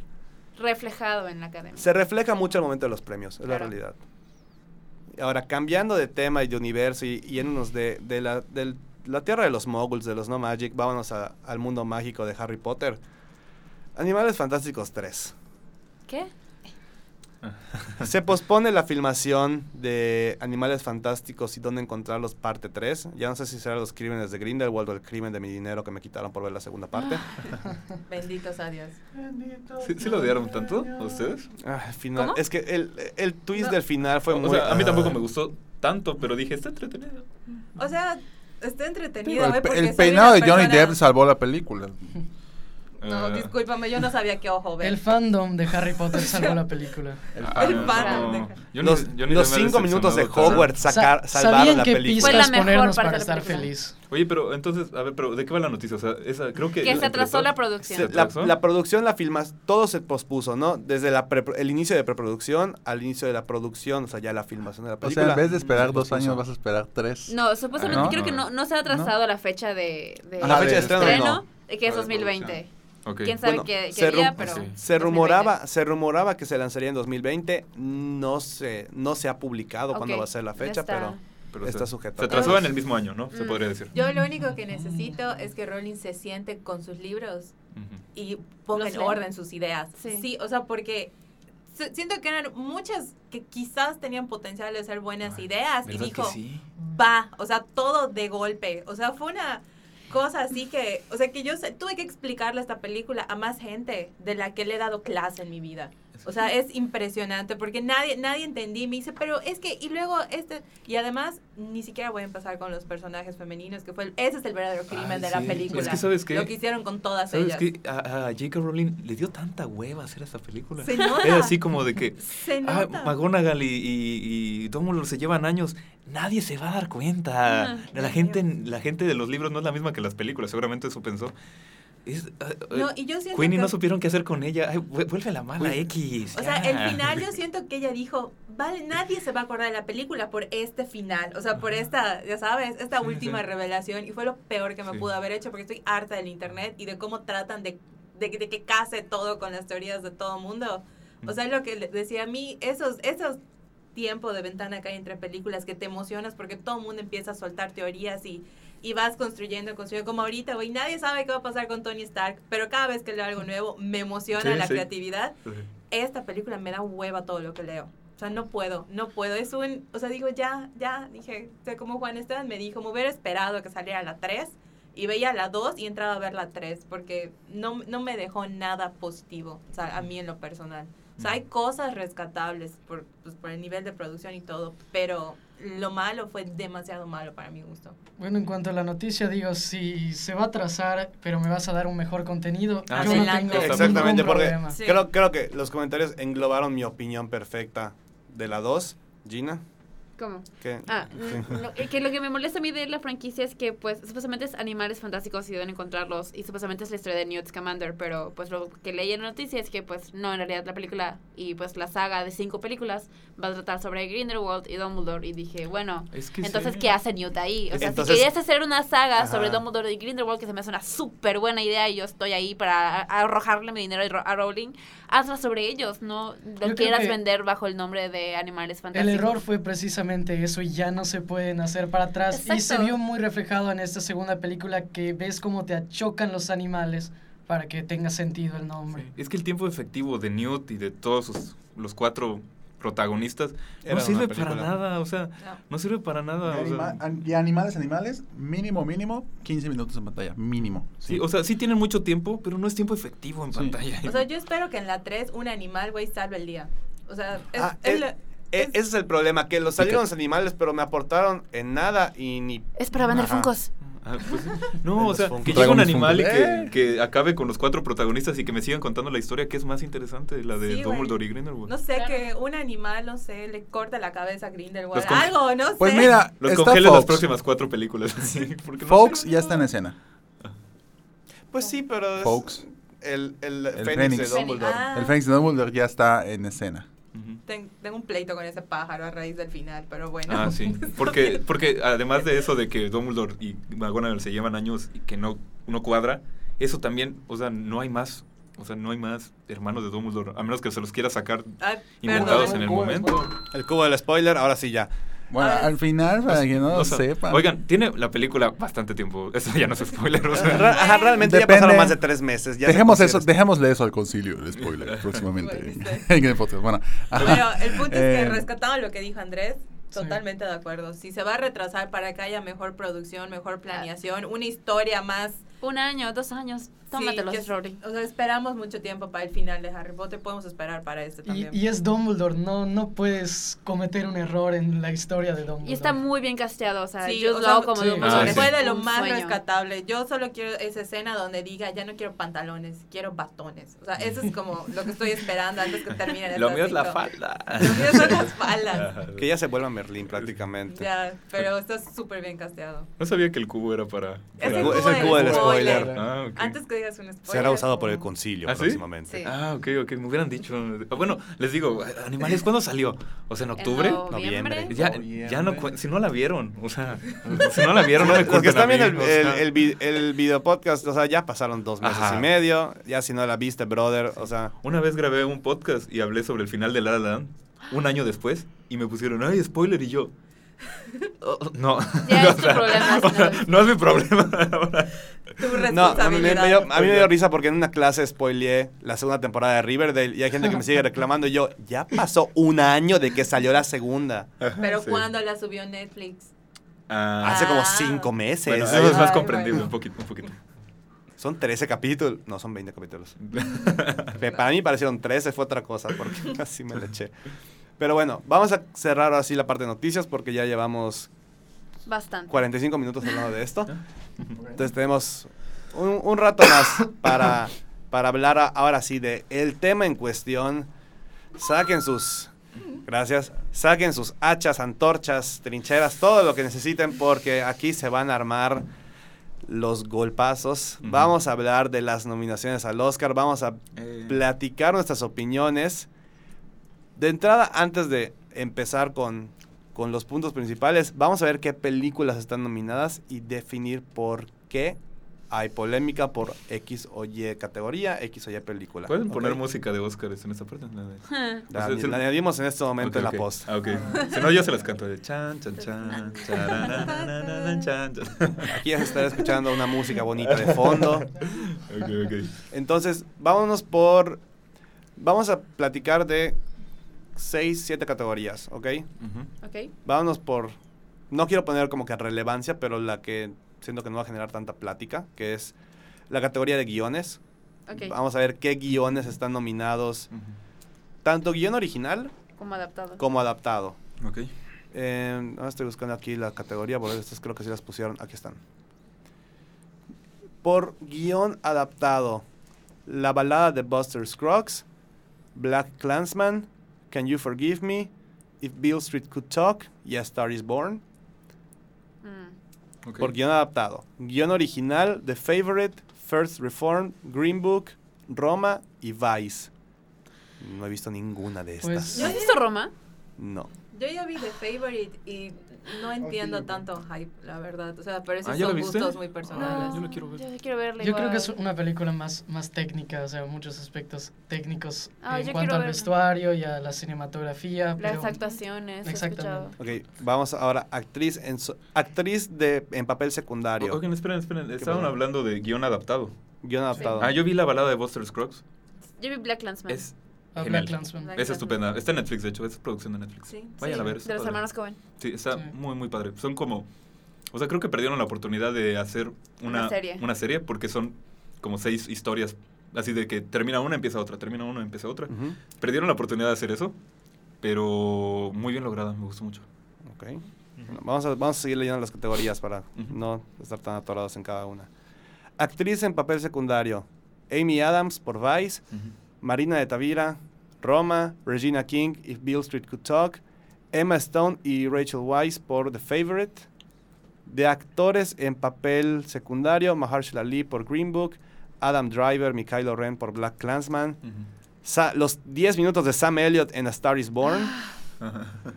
Richard E. Grant por Can You Forgive Me y Sam Rockwell por Vice. No, no ha salido Vice. Necesito ver A, Vice. a mí me Yo sor- necesito a ver. mí me sorprende que Marina de Tavira estuviera nominada. Sí, nos sorprendió a todos. Sí, porque que fue ignorada en todos los demás premios. absolutamente Y aquí, ignorada ajá. todos. Bueno, Y aquí no, entonces digo... pues, Creo que les faltaba estuviera- una actriz para nominar y fue como que, ah, pues veamos la de Roma. Ah, pues la de Roma. Pues la de Roma estuvo Pues la chida de Roma, también, sí, ¿no? pues, Órale, pues, métela. También estuvo bonita, ¿no? Sí, la Está bien Así guapa, hablan los aparte. de los Oscars. Así se eligen las películas en los Oscars. La verdad no podría decirte las demás porque creo que no. No he visto las demás. Es la ¿Ves, verdad. ves, ves el, el cuartel general de los Óscares contados? ¡Eh! Así ya no quieren. Es la única explicación que tengo para que haya nominado a Sam Elliott. Sam Elliott, o sea, lloró dos lágrimas y de- toma tu nominación al Oscar. O sea, no, Pues- no me cabe en la cabeza. O sea, y no mejor. nominaron a Timothy Chalamet. Que, o Eh, sea, sí, a, mí no me Horrible, a mí no. me cae bien Timothy Chalamet, pero creo que eh, le dieron un más. papel más importante en su película que Sam A mí tampoco me bien. Pero- sí, pero creo que, que hizo un mejor trabajo. No he visto la otra película, pero todos me han dicho que está genial. Digo, Mm. o sea, está mejor Bradley Cooper como Sam Elliott para esa categoría que Sam Elliott. Sí. Definitivamente. Fíjate que pues Sam Elliott hace su aparición, pero yo pienso que es una aparición muy fuerte, precisamente la escena donde, donde está Bradley Cooper en el coche y le dice que nunca idealizó realmente a su papá, sino lo idealizó a él. Yo pienso que esa escena y la escena donde se pelea con él son las que finalmente eh, le dan la nominación porque formas a un personaje y precisamente en esta categoría de reparto es donde tú transformas a tu personaje principal y lo apoyas. Y pues la academia le gusta esta actuación. Ya lo vimos el año pasado con Mahershala Ali, que estuvo menos de 10 minutos en Moonlight y ganó. Pero finalmente se repite el mismo caso que los 10 minutos que salió fueron los 10 minutos que forjaron la personalidad del principal. ay, es que Mahershala Ali Pero es que es, es- es Mahershala Ali cosa, o sea. en Moonlight es como que él es el personaje principal, es su historia, aunque haya sido 10 minutos, pero es su historia. En The Star is Born, las, ¿a quién le importó la historia de Sam Elliott? A nadie, o sea, a nadie le importó. O sea, es como que si no hubiera llorado, lo hubieran olvidado que No, estaba en esa película. y- O sea, Incluso- si Sam Elliott escucha este podcast, Gina, ya lo hiciste llorar. Ay, perdón, Sam Elliott, pero ahora sí no te voy a dar un Oscar porque llores. Bueno, va- vamos, a, vamos a seguir con las categorías. Ya nos faltan tres. Ujú. Nos faltan tres y nos faltan tres, ok. Actriz en papel principal, Yalitza Aparicio por Roma. Eh, Glenn Close, para mí siempre Cruella, Cruella de Vil por The Wife. Olivia Colman por The Favorite, Lady Gaga por A Star is Born y Melissa McCarthy por Can You Forgive Me, que también está nominada a los Razzies por The Happy Time Murders. Qué bonito es ver este fenómeno otra vez. La vida se trata de contrastes. Sí. El yin y el yang. Bueno, yo quiero decir que yo vi The Wife. Ujú. O sea, ahí la ves y dices, es que ahí hay una actriz. O Sí. sea, Precisamente. es, es, es increíble. Eh, Glenn, Glenn Close ya estuvo nominada siete veces al Oscar, nunca ha ganado. A ver si se le hace, no creo, la verdad. Pero. o Pero ¿a sea, quién se lo daría es- si no se lo das Yo- a ella? Yo- Eh, ¿Quién más está? Perdón. Yalitza Aparicio, Yalitza. Lady Gaga, Olivia La, Colman, la pelea realmente Olivia es con, con Lady Gaga, pero yo Mm. te voy... La- por- La competencia principal yo veo que es entre Yalitza y Lady Gaga. Yo no, yo No. creo que Lady. Gaga no. Lady Gaga perdió el Golden Globe y como que sí le nominan, pero, como que no Lady le, han- no le han dado una, tanto. Una presión muy fuerte de- del público, pero, pero... es que es el punto, o sea, los Oscars no son para que le des Ah, porque n- tienen expresión del público, No son el- según supuestamente. No son un People's Choice Awards. Exacto, es un. Oscar, es una academia que dice, no, pues esto fue la mejor actuación femenina y pues... Yo y creo que además finalmente su película ya no tiene peso. Lo va no a ganó nada. lo- exactamente, y lo va a Exacto. perder porque finalmente es un... Es la tercera vez de la idea de la película. La, la, la pelea yo creo que está entre Glenn Close, Yalitza y Olivia Colman. Y por ejemplo, yo pienso, o sea, quiero mucho a Yalitza, pero no creo que gane, porque vamos a, vamos a ponerlo de este sentido. Si nos ponemos a pensar, ¿de qué sirve de que una actriz gane el Oscar? Le, aumentan el sueldo. le da un peso importante en las Le próximas películas que vaya a hacer. En realidad es, es que te ganes un Oscar es como que puedes llegar con cualquier director y decirle, mira, yo gané Yo un Oscar, y puedo cobrarte tanto y puedo... o sea, Exactamente. Vamos a pensar en qué películas próximas tiene oportunidad de Alicia Aparicio de protagonizar. pero es que, o sea, no le vas a dar un Eh, Oscar eso- por el potencial que tengas. No, pero, pero sí lo ve, pero la industria hollywoodense sí lo ve así. O sea, por, Pero- mí, por mí que se lo den, pero digo, o sea, por ejemplo, hay que pensarlo. Emma Stone, ¿por qué ganó el Oscar? En La La Land. Porque bailó y cantó. Por- y... además de que lo hizo Porque muy eso es bien. lo que toda actriz de Broadway hace cada noche. Entonces, Lo hizo muy bien, pero y digo... a menor potencia. Ajá, Ujú. eh, eh, o- Emma Stone tiene el potencial para sus próximas películas, o sea, para arriba. Claro. Y yo Jennifer pienso que de Yalitza, también. que sí me cae muy bien, la quiero mucho, pero no, no la veo como... Sí, protagónico Es en algo otras muy interesante cosas, ¿no? porque Yalitza no es una es una no actriz y está peleando junto a unas un grupo de actrices, Sí. actrices consolidadas como Glenn Close. Y esas yo me acuerdo que Yalitza dijo re- la parte donde... La parte donde... Ah, no, esto no, no, no, no, no, no lo he Eh, Es de Roma, es de Roma. Por Ah, eso. no, lo dijo en una entrevista, o sea, Ah, es culpa sí, de Yalitza, no la mía. Este, de que grabaron 60 partes, la parte donde decía que Yalitza estaba embarazada. Ajá. Entonces, este, o sea, Cuarón le tuvo mucha paciencia. A ver un director que le vaya a aguantar eso, ¿no? Sí, Pues o sea, que Es que es el punto, sabes que Yaritza en Roma está haciéndose a ella misma, eh, por eso es que la actuación le sale tan natural porque no está haciendo un papel, está haciéndose a ella misma Ah, y ese es el, el punto de una no actriz. no, es- no es interpretando Ahora, un personaje. El en debate, forma. el debate es una no actriz merece un Oscar a mejor actriz. Yo creo que Sí, sí. fin- finalmente pero- cuando compites con, con alguien de un calibre como Glenn Close. Yo creo que finalmente es Imagínate un cómo buen se debe trabajo. sentir Yalitza en ese momento de que, güey, no manches, Glenn Solo quiero señalar que nadie está diciendo Lady Gaga, lo cual confirma mi predicción de que ¿Y Melissa McCarthy quién? Ah, y- No, pero- Melissa Who? No, fíjate que Melissa McCarthy, Mira, la verdad, mis respetos con esa película, porque finalmente Ah, hace una muy buena actuación y demuestra cómo una, un actor, una actriz puede ser multifacética, siendo una comediante y luego hacer una actuación muy formal. Yo creo que y es lo un mismo año que hicieron con Yalitza, no es para darle el Oscar, sino es como que para formar tu carrera y decir mi antes y después en materia actoral, que finalmente es lo que está haciendo Melissa McCarthy. Sí, sí. Sí, igual como fue Steve Carell en su momento. No, déjate de eso. Tanto de Steve Carell, eh, ah, se me fue su nombre. Eh, Jonah Hill, Sí. Ah, Jonah Hill. que, Claro. que Jonah agarró una, una buena compostura en películas dramáticas y pues se ale- creo que se alejó bastante tiempo de la comedia, bastante tiempo. Y, ya, alejado. empezó, y, ya, y ya empezó a hacer. Ah, bueno, ya, salió- ya sacó la de... Ay, con esta, con Emma Stone, creo que fue. Ah, sí. Maniac, sí, es Maniac. Maniac. Ay, es, Sí, es ¿no? buenísima. Bueno, a mí Muy me gustó mucho. Yo creo que está entre Glenn Close y Olivia Colman. Y si te sientas y ves Olivia Colman y Glenn Close, hace más Glenn Close que Olivia Colman. Sí. Gana Lady Gaga, Y- punto. y- se cae. No, pero, bueno, me puedo equivocar. Pero es que Gana Emily. Blunt por Mary Poppins. pero, es que, ya. pero es que Lady Gaga le van a decir, oye, pues estás nominada a Mejor Canción y pues, seguramente va a ganar. O sea, digo, ahí, ahí está, ahí estás bien. Ya sabes, o No, sea, y además, con el lo debido respeto, si decimos que Yalitza interpretó su vida, Lady Gaga hizo Sí. lo mismo con más Ah, presupuesto. Sí, oye, claro. eso O es sea, algo que si la gente no vamos. menciona. Si, Si si hizo eso, Lady Gaga también. Es exactamente lo mismo. Porque es la historia de Lady Gaga también. O sea, Sí. Básicamente. Lo que igual ahorita en esa ah, ca- categoría fue ausente fue Nicole Kidman con Destroyer Ah, y muchos sí. decían Tony que, Collette por Ah, lo que-. Hereditary. que fue su- una de Toni sus mejores por Dios. Yo también esperaba. No Tony. Collette estaba súper mencionada de, o sea, de los rumores. para Quiet Place. No manches, o sea, sí, sí. A, Heredit- a Hereditary me la dejaron atrás, bien feo. Ah, y, Súper cañón. Es película de horror. Desde Sí, ahí ya, desde ahí. ya Desde venía. ahí ya valió. y, y de- y la de The Crown, ¿cómo se llama? Claire Foy. Claire Foy, Claire tampoco Foy, por. First Man, que, Sí. que lo hizo súper bien. First también. Man creo que fue así la más... Ay, sí. Gracias por y tu First, participación. First Reformed igual, porque ni mejor película, ni mejor actor, ni mejor director, o Está sea, súper, súper olvidada. Ah, pero por cierto, First Man va a ganar mejor edición de audio. O sea, Yo Sí. creo que sí. Sabe, nunca, había, nunca me había puesto. La verdad, la verdad es que el- no he visto audio. First Man. No, First First Muchas aquí que no he visto. Es que el sonido está... Sí, es Otro que nivel. First Man, para- a mí First Man no me gustó. Se me hizo así una cosa súper aburrida. Ryan Gosling tiene la misma cara tres horas, o sea... Pero Ryan Gosling siempre tiene la misma cara en todas las películas. Sí, That's in- pero el sonido, el sonido sí está muy bien diseñado, muy bien hecho. Si te metes muy, te estresas mucho en las escenas. De, Pero no olvides el agua de Roma. Ah. Es que No te olvides de esos cinco minutos de introducción de Que yo el pensé que no le había dado play a la película. Hasta que me di cuenta que ya es llevaba que tres First, minutos. First Man es como, como 2001 Space Odyssey. No es una película en sí que tenga una super historia, sino es más una película visual y auditiva, que es precisamente lo que es First Man, una película muy técnica que en los Critic arrasó con los premios técnicos. A, a mí me gustó, pero no es lo que esperaba. No, O ni sea, yo, llegué y exacto. dije- Exactamente. Es que es una después de ver La La que ya- Land ya y Whiplash, conoce. es como, ok. Digo, The First Man, pues digo, yo no he visto la película, pero eh, escuchando los soundtracks eh, de las películas, en que el soundtrack de First Man no esté, está muy cañón. Está muy, muy cañón que no esté. Que el soundtrack, punto y aparte de que, de que es, de que de casi casi le prenden su veladora, que Mandy de Johan Johansson no esté este año. Ah, no, no te la manejo eso. No. Está muy cañón. Está muy, muy cañón.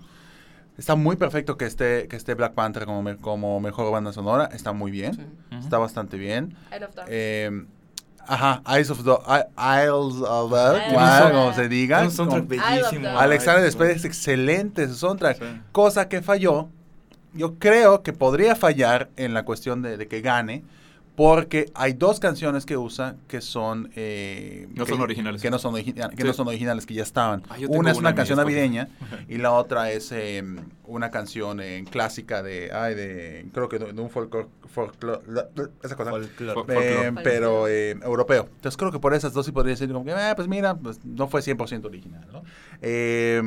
Meto ahí mi cuchara sobre cuestiones técnicas, película que emitieron completamente en cuestiones de sonido, edición de sonido en cinematografía y que me dio un higadazo increíble. Misión Imposible Fallout. Ah, sí, sí, sí.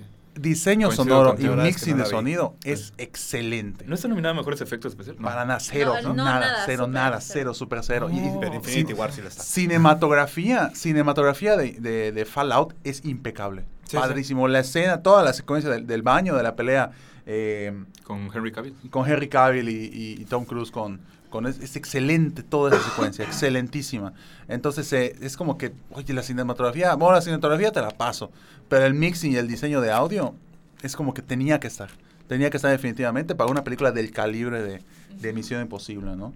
En cuestión de... Digo acá, voy a- rápidamente diciendo las mías antes que se me vayan. Adelante, adelante, adelante. En cuestión de mejor película, pues Black Panther... No he llegado a esa. Ah, bueno, ok, no llegamos a aguántala. Es, la del final. Es la del final, está bien, perfecto. Es, es la de mere, de merequetengue. Mejor canción original. Mejor canción original. Va a ganar Shallow, adiós. Ok. Este, Ahí va. Espérate, espérate. ¿Cuáles son las otras? Recuérdame. Canciones originales, la aquí de Black están. Panther. All the La de Mary Stars. Poppins La de Mary. Poppins Aquí las tengo, aquí las Pero tengo. exactamente. Ajá. Canciones originales. All the Stars de Black Panther. Ok. I'll Fight de RBG. Honestamente no ubico cuál es esa película, perdón. Es el documental de Ruth Bader Ginsburg. Ah, sí, es cierto, sí. Perdón. No lo he visto, disculpe. No, yo tampoco, pero la estoy esperando con ansia. Ah, no ha llegado. Ah, ok. Es, es que siento que todas estas ya me las perdí en el cine, pero luego me acuerdo que llegan después de los Oscars.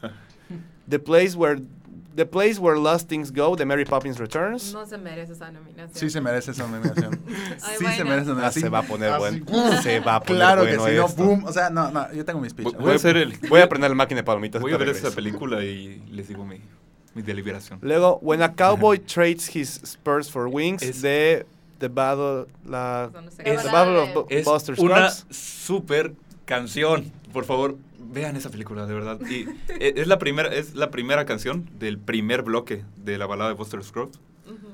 Es, es increíble, o sea, es, es, es increíble. Véanla, por favor. Escuchen la, escuchen la canción y van a decir, ok, sí, sí se merece la nominación. Y la última, y si te gusta tocar guitarra, esta es facilísima, te lo juro, lo saqué en 5 minutos. Shallow de A Star is Born. Que es prácticamente la canción por la cual se vende la película, aparte de I'll Never Love Again. Es que, ajá, precisamente eso. Porque yo siempre estuve esperando que la nominaban por I, I Will Never Love Again. Te lo dije, cuando salimos Sí. de ver esa Sí. película. Shallow iba a ser la nominada al Eso Oscar. fue que te dije, a mí me queda la duda, porque la del final, esa es la canción que nominas al Oscar. Sí. Pero Sí. le metiste tanto populacho desde el trailer y la vocalización de Gaga en esa sección y todo, que dije, a mí sí me quedó esa duda de cuál irán a poner como canción original. Y mandaron a calificar tres y finalmente Shallow fue la que quedó ¿Ah, sí? nominada. Sí, no dudo que, no dudo que I'll Never Love Again Never Love a nivel de sustan a nivel de forma, Shallow es está muy bien puesta, pero a nivel de fondo, eh, I Will Never Love Again tiene un montón, tiene una, una, Es- una, una capacidad eh, Como, como, Pues rítmica y de- como y comentó de Gina voz y de hace unos todo. días, es de esas canciones que te, te, te las ponen para que te hagan llorar al Es final que de la esa, película. esa canción Eso, ¿no? podría ser la, a la de Whitney Houston, ¿Cuál? versión 2018. exactamente, ajá, Sí. podría La de- ser ¿cómo se llama? la de And I Will Always Love You. Ajá, que sí. básicamente Ajá. es el mismo título, pero Ajá. El mismo palabras. título, Y ¿no? la misma tipo de Temática. mismo canción estilo, ¿no? Para eso. temática, o sea, ¿no? es, es, es esa canción, pero en milenio. y eh, por ejemplo, la de Y en blanco. la de All the Stars de Black Panther, ¿por qué? Y se me hace muy raro. Si comparas All the Stars con Pray for Me, Pray for Me tiene muchísimo más sustancia ¿Cuál, para es, cuál es. Pray for Me?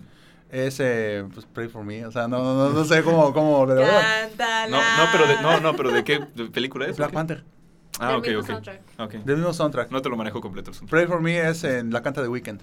Ah, ok, ok. Entonces Ah, es como que, pum, o sea, tiene, tiene una buena sustancia, ¿no? Yo Y- creo que fue eh, en parte por Kendrick Lamar que Ujú. tiene un la genio, aceptación, tiene la genio. aceptación Ah, sí, del público y la aceptación de los críticos, que mis respetos porque en el- la industria musical es muy difícil lograr esas Sí, dos claro. cosas. Sí. Ujú. Y en cuestión de Mary Poppins, eh, que esté nominada The Place Where the Lost Things Go, es excelente. Creo que es así, pum, o sea, se superaron a sí mismos los, los analistas de, la, de la academia. Por la voy a ver llegando a mi casa. Es impresionantemente No. buena esa canción, con mucha sustancia, con mucha carga emocional, con mucho todo. Eh, la canción de eh, A Trip, ¿cómo es?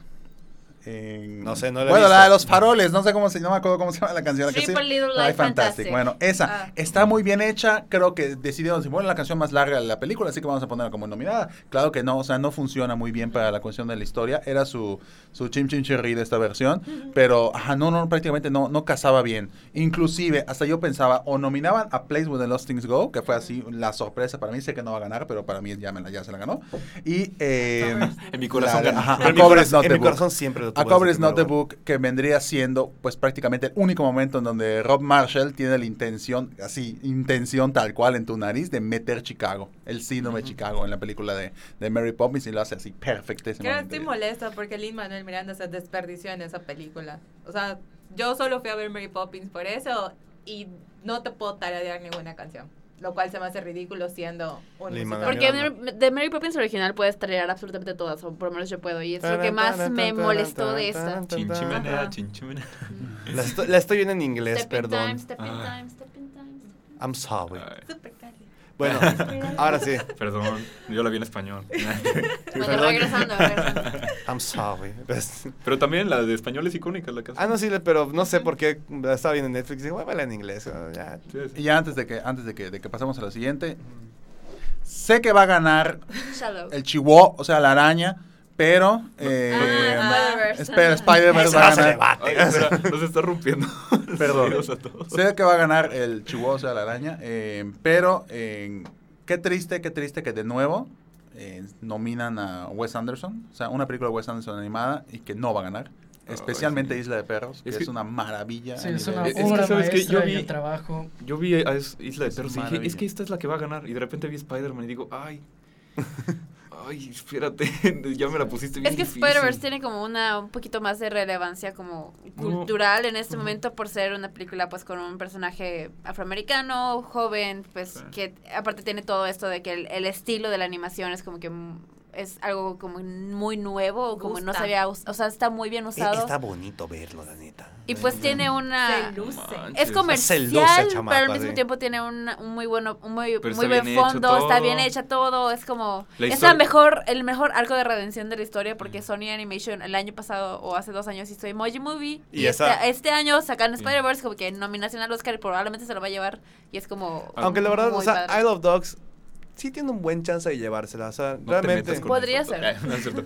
O sea, digo, yo soy fanático de Spider-Man a morir y me encantaría ver que Spider-Man se llevó un Oscar y poder restregárselo a mis amigos en la cara. Ajá. De que Spider-Man tiene un Oscar. Pero, sí. Pero la realidad es que I Love Dogs es una muy buena película. La verdad, cualquiera me de los dos que no me sea. Pixar otra vez. O Ah, sea, que, o sea, hay variedad este Es que, año. Pix- y- es que Pixar es respira y Oscar, o sea. Yo sé, se va a ganar pero por te digo. como o sea, Meryl Streep. Ajá. o sea, Pero es Meryl Streep, se le pasa.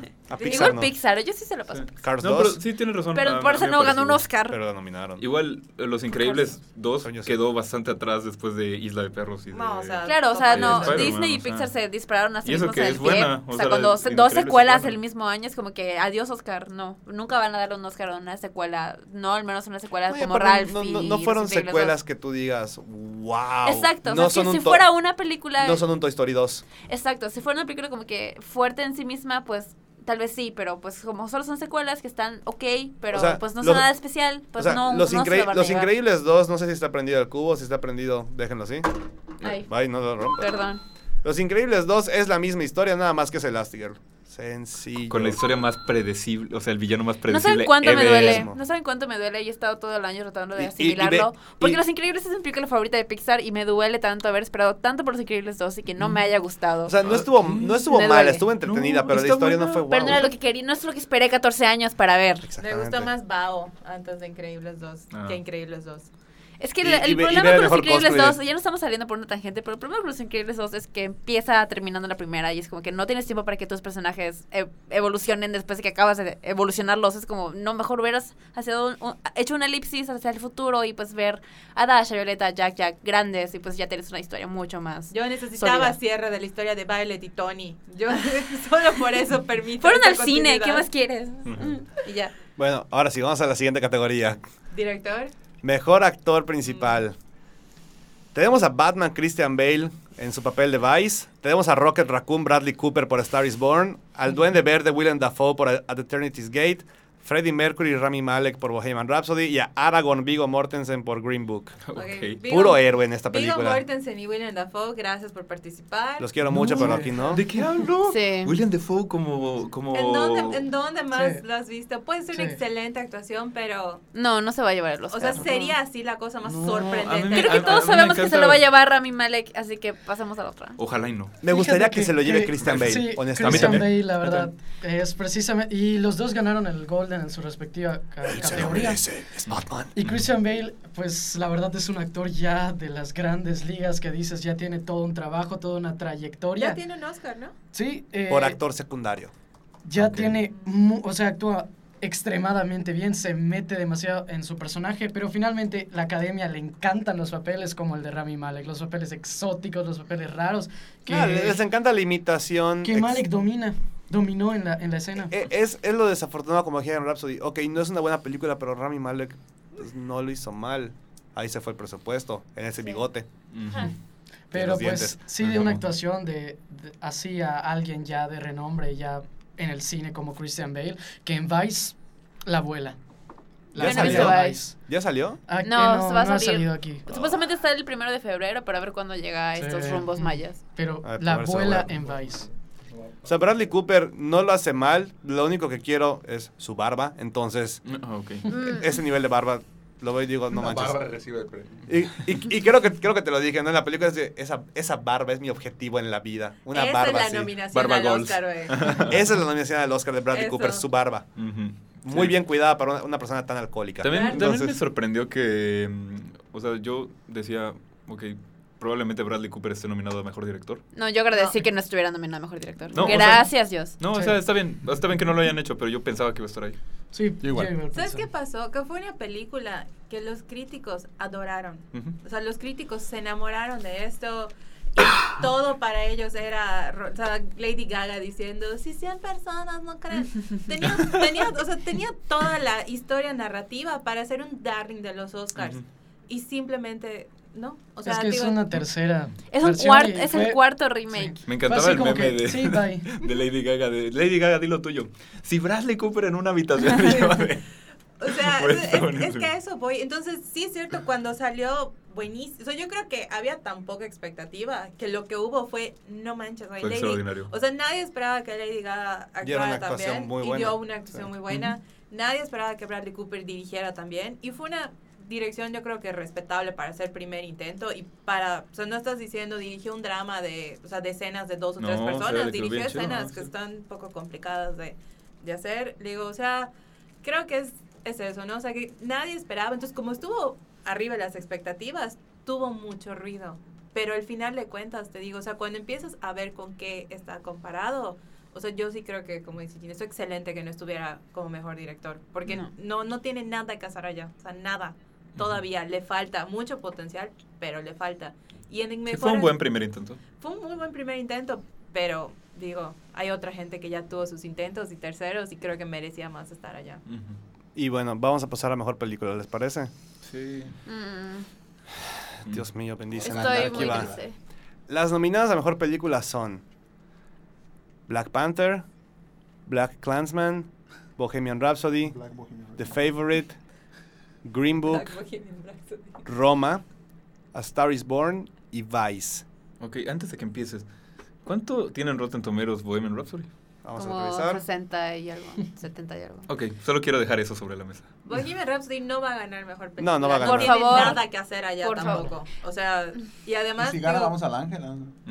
Ah, o sea, Y si gana todos los bares van a poner Queen a morir. No manches. O sí, sea, yo, yo creo, basándome en qué pasó el año pasado, James Franco iba que volaba para nominación por The Disaster Artist el año pasado o hace Sí. dos años, no recuerdo. Ah, es que Se llevó el Globo de Oro. genial, Y no lo nominaron. Terminando el Globo de Oro, que se desata el escándalo de pues de Me Too y que salen denuncias. Ignorado. Ignorado, ni siquiera lo nominaron. Sí. Entonces, ahorita, pues ya nominaron Bohemian Rhapsody, pero acaba de salir el escándalo de Brian Singer.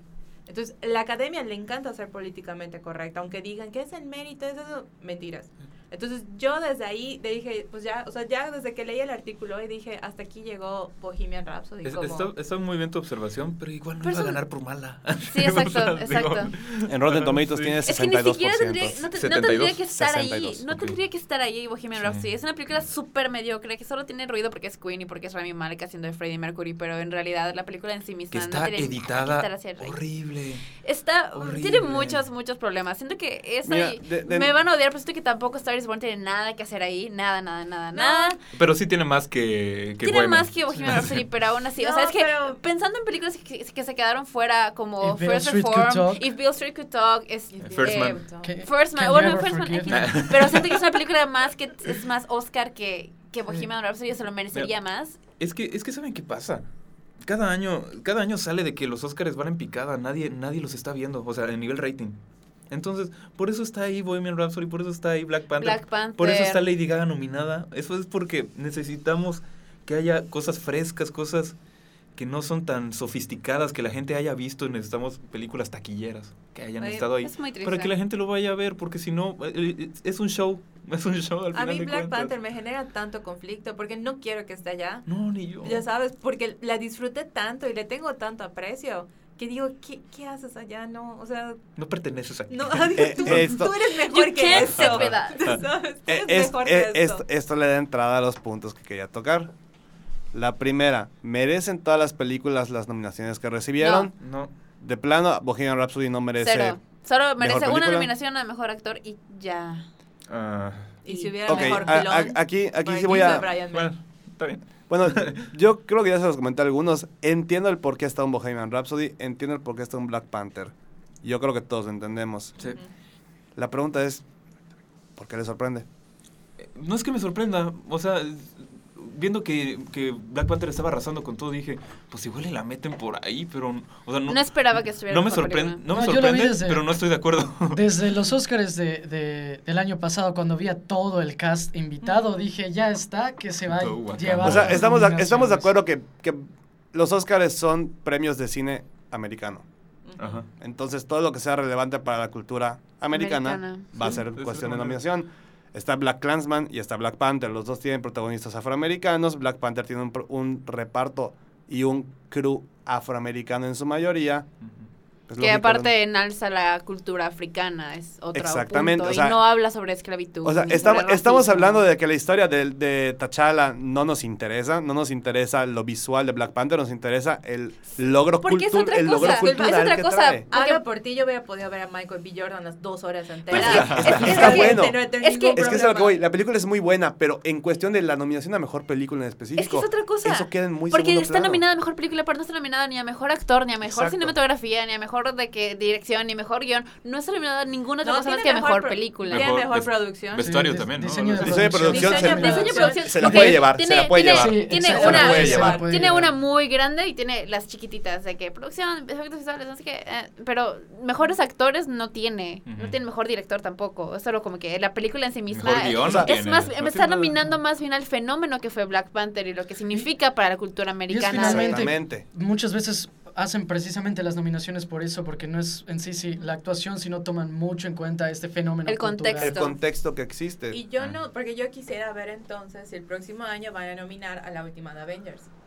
a ver, ¿qué- es, es Ah, por, no, por fenómeno. las implicaciones, las implicaciones que trae No, para tú el universo de superhéroes son bastante grandes. Capitana Marvel, o sea, de protagonista. Pero no nominaron a Wonder Woman. Si, no, si Y nominan, Capitán- estado el año si nominan ¿eh? Capitana Marvel, entonces ahí sí reclamo defendiendo a DC, porque Wonder Woman fue un parteaguas. Sí, sí, Pero, o sea, sí fue por aguas, pero tal vez la película en sí misma no fue tan fuerte. Tal vez depende qué tan buena sea Capitana Marvel y qué tanto...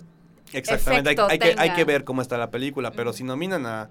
O sea, yo eso voy, chica. pero tienes tanto de, o sea, entiendo y te digo y por eso me genera conflicto, porque no es una mala película y todo, pero no te voy a nominar no por el simple hecho de, de que tienes un crew de, de gente. O sea, eso Sí. no debería celebrarse, nada más debería repetirse, punto. O sea, ¿me explico? Entonces, como que, por eso digo, me genera ese... Genera conflicto porque dices, bueno, Eh, ¿qué eh, estás considerando realmente? ¿Se acuerdan Ajá. que, que, eh, salió en la noticia hace meses de que querían meter una categoría a los Oscars Sí. como mejor película Popular. Sí. Sí. popular? Que ahí perfectamente pudo haber entrado Black Panther, pudo haber entrado Bohemian Rhapsody, pudo haber entrado Infinity War.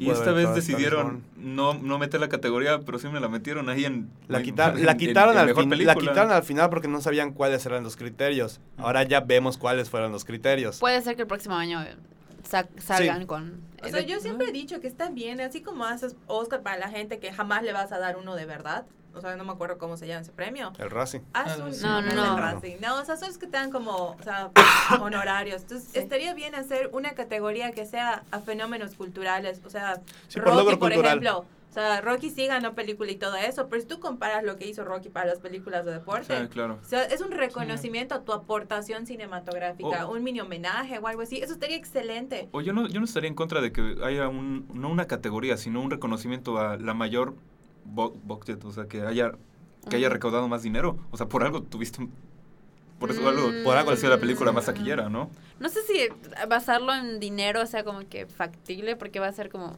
como que, bueno, ¿y dónde está el alma de las cosas? Solo vas a fijarte en cuál película ganó más. Creo que más bien sería O sea, juzgarla sí. con respecto al contexto y lo que generó, pues por ejemplo Black Panther, que pues hizo que un montón de gente se sienta como que vista finalmente por Hollywood y los blockbusters, que pues bueno, en, en sí mismo sí tiene valor. Y pues, pero para eso vas a nominar la Sí. mejor película en unos premios que supuestamente son premiando a lo mejor de la industria. Entonces, Sí, estoy de acuerdo, pero e- eso yo lo usaría yo como productor de los Oscars como tal. Sería como, bueno, para que, entre comillas, para que la gente vea el show. Ajá, sí, claro. Ujú. Ok, vamos a seguir con los puntos porque ya nos en 10 minutos ya la vamos a, Mm, a concluir esto. Eh, bueno, Gina. Pasa. Yo nada más quiero, o sea, Sí, pasando sí, al otro tema de que podemos hablar de Roma, que está nominada a Mejor Película y a Mejor. Película Sí. extranjera. Va, yo va no a ganar sab- mejor película extranjera. Yo no sabía que Ah, eso sí, se sí. podía. Yo no sabía que podía haber. Ya ha pasado. Ha pasado. El artista ganó mejor, película. fran- Mejor Eh, película La vida es bella. internacional. Sí, la, La vida es la bella. La vida es bella. La Hubo vida es una, bella, hubo una hace un par de es lo años. mismo de que Mejor Película extranjera, Mejor Película y Mejor Director. Hubo igual una hace un par de años igual que fue lo mismo. Era una, creo que francesa también, que ganó mejor película extranjera y estaba nominada a mejor película. Mm, ok. Ahora la pregunta. em, A, a ver si no le hacen de que, de que le dan el extranjera y... Es lo más Van a hacer eso, es lo Sí, más ¿verdad? probable. Es lo más, Más probable. seguro. Yo también Lo más raro sería que le dieran el de Mejor Película y no le dieran Mejor Película Exacto. extranjera. Ajá, Sí. exactamente. Que le den los dos. Podría ganar los dos. ¿Te Y eso me da mucho miedo. Es como que... Tengo mis esperanzas. Una, película que, bueno, ya tiene tiempo, pero una película que sucedió en 2001, que fue eh, El Tigre y el Dragón. Estuvo nominada Ah. a 10, a 10 nominaciones al Oscar. Y se llevó nada más Mejor Película Extranjera, Mejor Banda Sonora, Mejor Fotografía y Mejor Dirección Artística.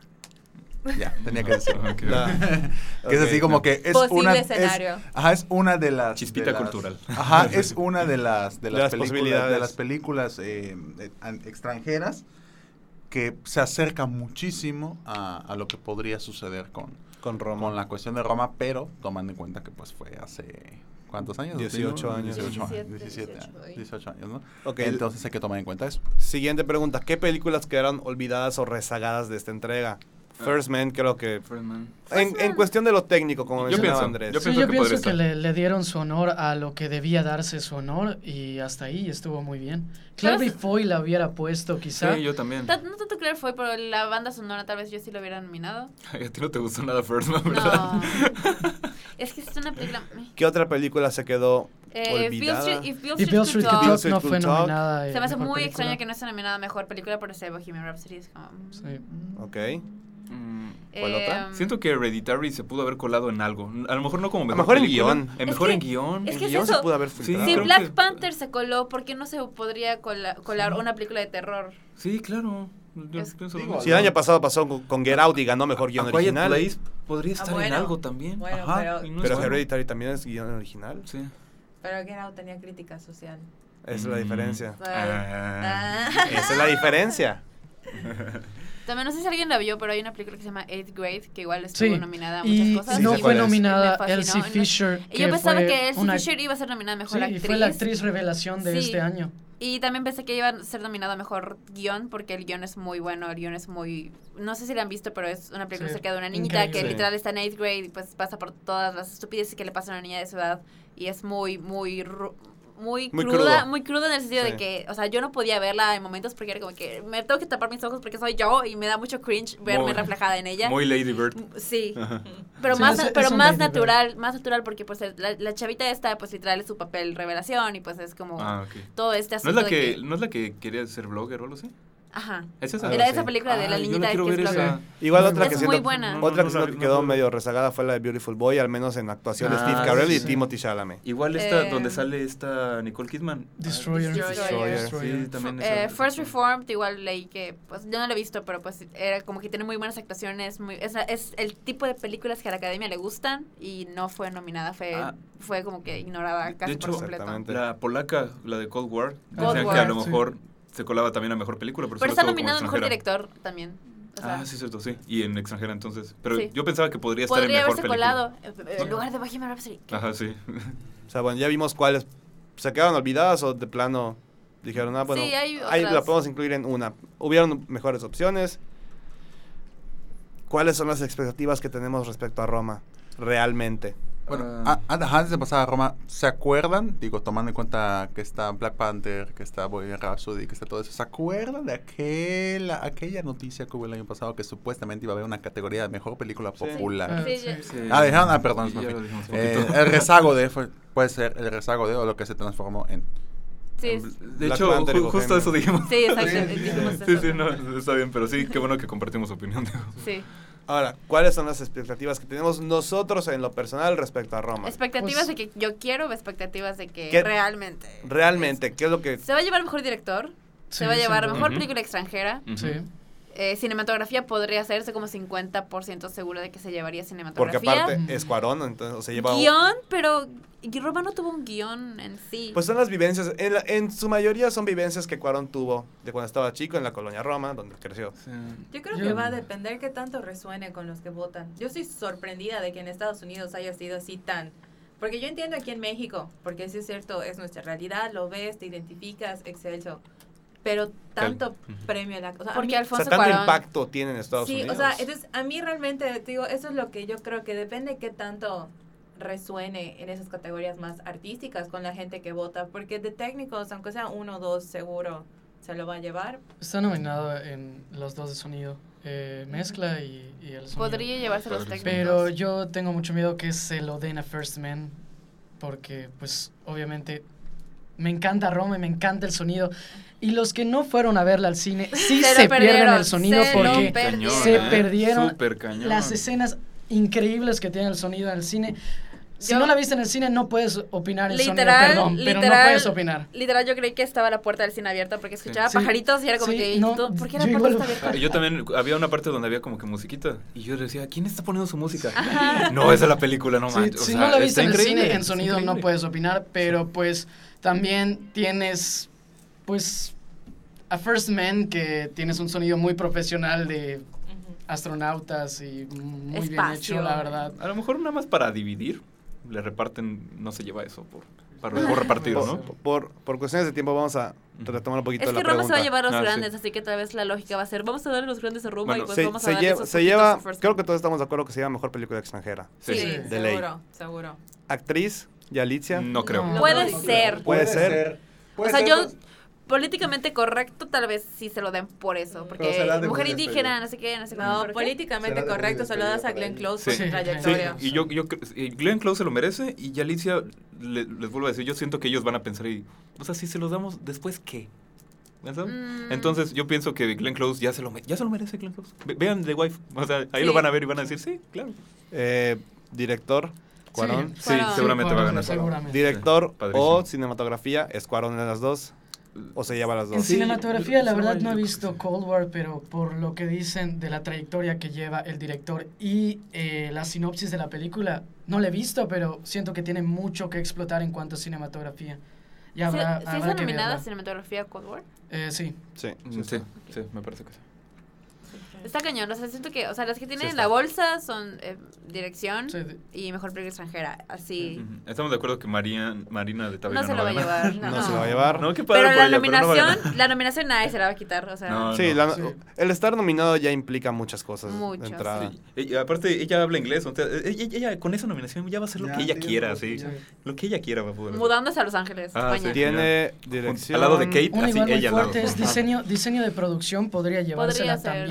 También, ¿eh? igual- Yo le apuesto más a Black Panther. Sí, yo eso iba a mencionar precisamente, sí. pero pues también Cuarón se la voló haciendo todo el trabajo porque estuvo supervisando sí. todo y ¿eh? pues se refleja Padrísimo. mucho en la producción Escuché y que en los literalmente, cuadros. escuché que pues tenía en los cajones, igual metía cosas como que de los 70 aunque Sí. no iba a salir del cajón nunca, pero ahí Para el mantener el cosas, ambiente. Sí. Sí. Es lo que te digo, yo creo que va a depender de qué tanto le haya Sí. gustado a la persona que esté votando, porque Pero sí están sí, muy en el aire. Si nominaron a Black Panther en esas, yo creo que seguramente se lo podrían dar en producción, aunque sí se lo merece Roma en producción por todo lo que engloba.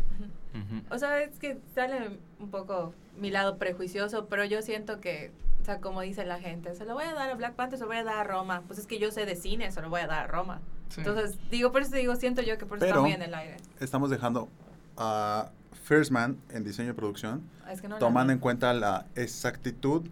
Le a los Óscares les encanta, les encanta desde siempre hacer, ¿cómo se llama esta cosa? Eh, ¿Historias de la vida real? no solamente en diseño y producción, no solamente se inclinan mucho al cine de época, Sino que que muchas películas han ganado, sino a cine de que es como que de una época más contemporánea, por así decirlo, como que retratar esta realidad de los 70s, 80s, 60s, eh, 50s, que estén bien etcétera, ¿no? que estén bien ambientadas. ¿no? Entonces yo pienso que en este caso, Mary Poppins Returns, aunque esto está padre y está interesante el diseño de producción que maneja, pero especialmente Mary Poppins Returns yo la veo más inclinada en cuestión de vestuario, pero en cuestión de, de diseño de producción yo creo que va entre Black Panther y First Man Ok. pienso eso. A menos que Roma eh, se la lleve, porque si no me equivoco, Eugenio Caballero, Caballero ya ganó un Ya Oscar. nominado. eh, Ya, Ya estaba estaba nominado. nominado. Sí, ya estaba Ya nominado. estaba nominado por, eh, ay, por, creo que el laberinto de Fauno, si no me equivoco. Diseño de producción. Entonces, eh, ajá. Ya, O sea, ya habla un poco más de trayectoria. Sí, ya hablo un poco más de sí, trayectoria, claro. Entonces, eh, pues, ajá, o sea, cualquier cosa puede pasar, la verdad. Entonces, eh, pues, pues, es eso, ¿no?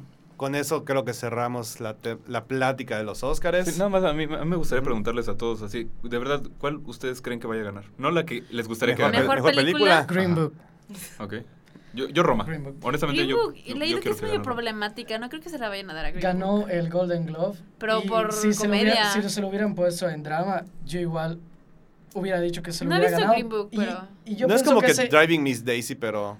Es que eso que 2018. entendí, eso que entendí Ajá. porque según yo es como que medio problemática, no la he visto, pero entendí que es como que la amistad entre un blanco y un negro y como que se siente como que muy el white man salvando al black man y como que siento que de, Mm, por ahí ok. siento que no sería como que muy bueno que ganara. No quiero que gane Bohemian Mm, Rhapsody, no quiero que gane is Born. Podría ganar Roma, sería como que Que yo pienso que va a pasar el podría. caso de, de que va a ganar lengua extranjera y ya no le van a dar película. Sí, Obviamente me encantaría que ganen los ser. dos. Me encantaría- cualquier, cualquiera gane para, para Cuarón, incluso para México. Si gana Sí. extranjera, México tendría... ¿Es la primera que ganaría México por película extranjera? No, ¿verdad? no, No, no, sé si ganó por Amores Perros. No, No, no, no ganó. No, no. Sería la primera vez que México Tal gana la, vez. Y la para categoría. Netflix, mejor Sí. película. O sea, se están ahorita... Sí, Netflix está ahorita bañando. Hay borrachera de cuatro días en, en Netflix ahorita. Si gana Roma, todos nos vamos al Ángel, no pasa nada. Me encantaría que ganara Black Landsman porque me encantó esa Ah, película y la siento hemos que ha ignorado sido todo el muy podcast. se ha, ha sido muy ignorada, no solo en el podcast, en la vida. Sí. Ganó, ganó en Cannes, o ganó el premio de la de el premio mayor de Cannes, lo ganó Black Landsman y no ha ganado nada más. que Está es- mejor es Black un- Last Man que The Favorite. Lo dije. no sé. Sí. Yo no he visto dije. The Favorite, pero Es me encantó Black. No he visto Yo quisiera que ganara Adam Mm. Driver, actor de, de reparto. Me encantaría que Mm. ganara Spike Lee, director, pero pues no porque se lo va a llevar Cuarón. Eh, pero ya lo dijimos. Cuarón bebé. Oh. Yo la verdad, uy, mi lado Marvel Liver me dice Black Panther, pero honestamente nunca va no a suceder. No. Chance y Endgame, pero no creo que Black Panther. no. Yalitza, Yalitza. Ya baja. O sea, Roma se lleva mejor extranjera. Sí, eso es claro. De Súper cantado, calle, se lo lleva. Pero mejor película. Quiero decir que, honestamente, bueno. o es A Star is Born Oh. Exactamente. lo I mismo. don't think O es, o es No en, mi, en mi orden jerárquico, o es A Star is Born, o es Vice, porque, Vice. porque este Ah, sujeto, Vice. este sujeto en Estados Unidos, el peso político que tuvo, la imagen que le da al vicepresidente de Estados Unidos, Sí. solamente él lo ha hecho. No lo había pensado. Joe Biden, sí. Joe Biden se quedó más como las, el segundo al mando. Este sujeto lo que hace es mucho más que el mismo presidente en los, do- en los ocho años que estuvo en la Casa Y Blanca. además, no olvidemos que Christian Bell tiene un pacto con Satán. Exactamente. y Christian Bale gana Entonces- todo lo que quiere. Así es. Uy. Podría ganar Y mi última sería porque es el mame, porque es Queen, porque es Freddie Mercury, sería Bohemian Rhapsody. No, no creo. No. Me. No, no creo. Va a pasar lo mismo No con creo. los Golden que ganó luego Hidden Figures y luego dices, ¿qué? Ajá. Ok. What? Mejor película, yo pienso, digo, estoy tirando mi moneda así, digo, eh, lo que caiga, listo. De no hemos visto ni la mitad. No he visto No, yo- yo eh. a mí solo me faltan tres. Esto es especulación. Yo creo que si no se la lleva a Roma, que si no se la lleva a Roma, porque le encanta el melodrama a, a los, a los adultos mayores del- de la academia, a Star is Born. Ok. Sí. Te lo juro que así está. Es que esa película se siente hecha para Oscar. O sea, independientemente Sí. de si está buena, está mala. Tiene, tiene ese que feeling que dices, sí, esto va Y para el porque Oscar. quiero crear Sí. polémica, mejores efectos visuales, lo siento, lo siento, lo siento. Se la lo lleva Ready Avengers. Player One, a la fregada. Ah, sí, sí, sí. Fácil. sí. Lo, Ready Player lo- One. lo puedo ver. Lo Mete puedo ver. 575 personajes en la misma escena de diferentes videojuegos y todos con un render distinto. Muy padre, Es que- muy padre el Ready Player One. Es que eso es lo padre de A Ready mí Player no me One. gustó. Pero, por ejemplo, Pero Infinity, hecho. War tiene el 70% de la película hecha en CGI, casi casi. Sí. Ready Player One 95. Pero él le queda el próximo año. O sea, tiene Pero chance. Endgame es, es otra cosa. Mm, O sea, Endgame yo creo que le van a tirar más para Oscars en, dos- en 2020, porque es... Culturalmente representa mucho para Marvel, cómics, la construcción de lo que gracias a estos sujetos ahora podemos llamar el universo cinematográfico de una película. Vuelvo a lo mismo, le daría un Oscar honorario de que toma tu Oscar porque... De que toma porque hiciste algo muy chido, la 15, neta. 20 años O sea. de películas chidas que has cambiado el Sí. cine por, comple- por completo. Felicidades, toma tu Oscar honorario, pero... Sí, toma tu Oscar y tu descuento en BBT o algo así. Entonces, Yo le daría su Oscar. En Fridays, porque en es Friday. Estados Unidos. En Friday. Sí. Pero Oscar bueno, para Downey Jr. Ah, y, Y mejor corto animado para Bao, listo. Solo, Sí, vi, solo he visto sí. bajo, de hecho. eso es el único que vi Ah, bueno, porque... ustedes creo que no han dicho cuáles cuáles piensan. No, sí, o sea, como Ah, sí. digo, o sea, yo creo que se va por A Star is Born o Vice. O sea, Es que Vice son- tiene, tiene tanto... En cuestión política en Estados Unidos tiene mucho que decir esa Ay, película. Fue el único que dijo Roma. Ya me voy. O sea, yo, yo dije que Roma, Roma puede ganar. O sea, Es que Roma la descarto porque En sé nuestros, que se va a en nuestros corazones extranjera. todos queremos Roma. sí. Yo Pero- quiero doble, ¿sabes? Extranjera y Güey, imagínate a. Corona. Con siete Y si se gana.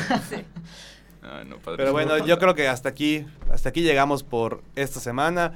Muchas gracias a todos los que nos están escuchando, ya sea por Apple Podcast o nos estarán viendo en nuestro canal de YouTube o en Facebook o nos escuchen por SoundCloud. Recuerden que el Kine Podcast sale todos los viernes, eh, aproximadamente a las 4 o 5 de la tarde estará disponible el podcast para que lo puedan ver o escuchar en el trabajo, gimnasio, aburriéndose, lo que ustedes En quieran. Aquí estamos, trabajo. en el camino al trabajo, si estás Haciendo estan- tarea. En la si fila de las atorado, tortillas, no sé. donde tú quieras, nos puedes llevar a todas partes. Si estás en Ciudad de México, es así. En la Sí, perfecto. Oh, hola. Exactamente. Eh, pues nos vemos a todos la siguiente semana. Eh, vamos a seguir, bueno, la siguiente semana ya será otro tema, pero nada más para recordarles, porque ya hablamos lo- de los Óscares por casi una hora. ¿Cuándo son estos Óscares? Domingo 24 de 24 de febrero. febrero a las, bueno, aquí ¿Ocho? dice 8 de la noche. Por TNT. Free show. Probablemente por TNT. En Kinecarus vamos a hacer un streaming en vivo de los Óscares. Entonces va a estar padre porque la gente que lo venga a ver aquí en vivo Vestidos se va a llevar una buena sorpresa en cuestión culinaria. Vestidos de smoking. No, vestidos de de- smoking de o con traje wakandiano como quieran, pero no pasa nada. Ah, yo voy a venir Ves- en Yalitza. Con el trapeador. Ah, Yo vendré con trapeador y todo, no pasa ca- nada. miren, miren, vestimos- de los 70. Ajá, exactamente. Vestimos a Kalela, el perrito de borras, y ya. Sí. Exactamente. Pasamos. Entonces ya saben, domingo 24 de febrero, o los la nonagésima primera edición de los Óscares. ¿Quién sabe quién va a ser el host? Seguimos esperando. Mm, No hay host. Pero pues Siri. hasta aquí, hasta aquí llegamos Alexa. con esta edición de Alexa. Kine Podcast. Eh, nuevamente nos acompañaron Andrea. Gina. Juan Esteban. Andrés. Abraham González. y Abraham Solveichik para no confundirnos, que siempre nos pasa. Por eso dije Abraham González. Este, eh, muchas gracias por escucharnos y pues nos vemos la siguiente semana. Adiós. Adiós. Adiós. Saludos.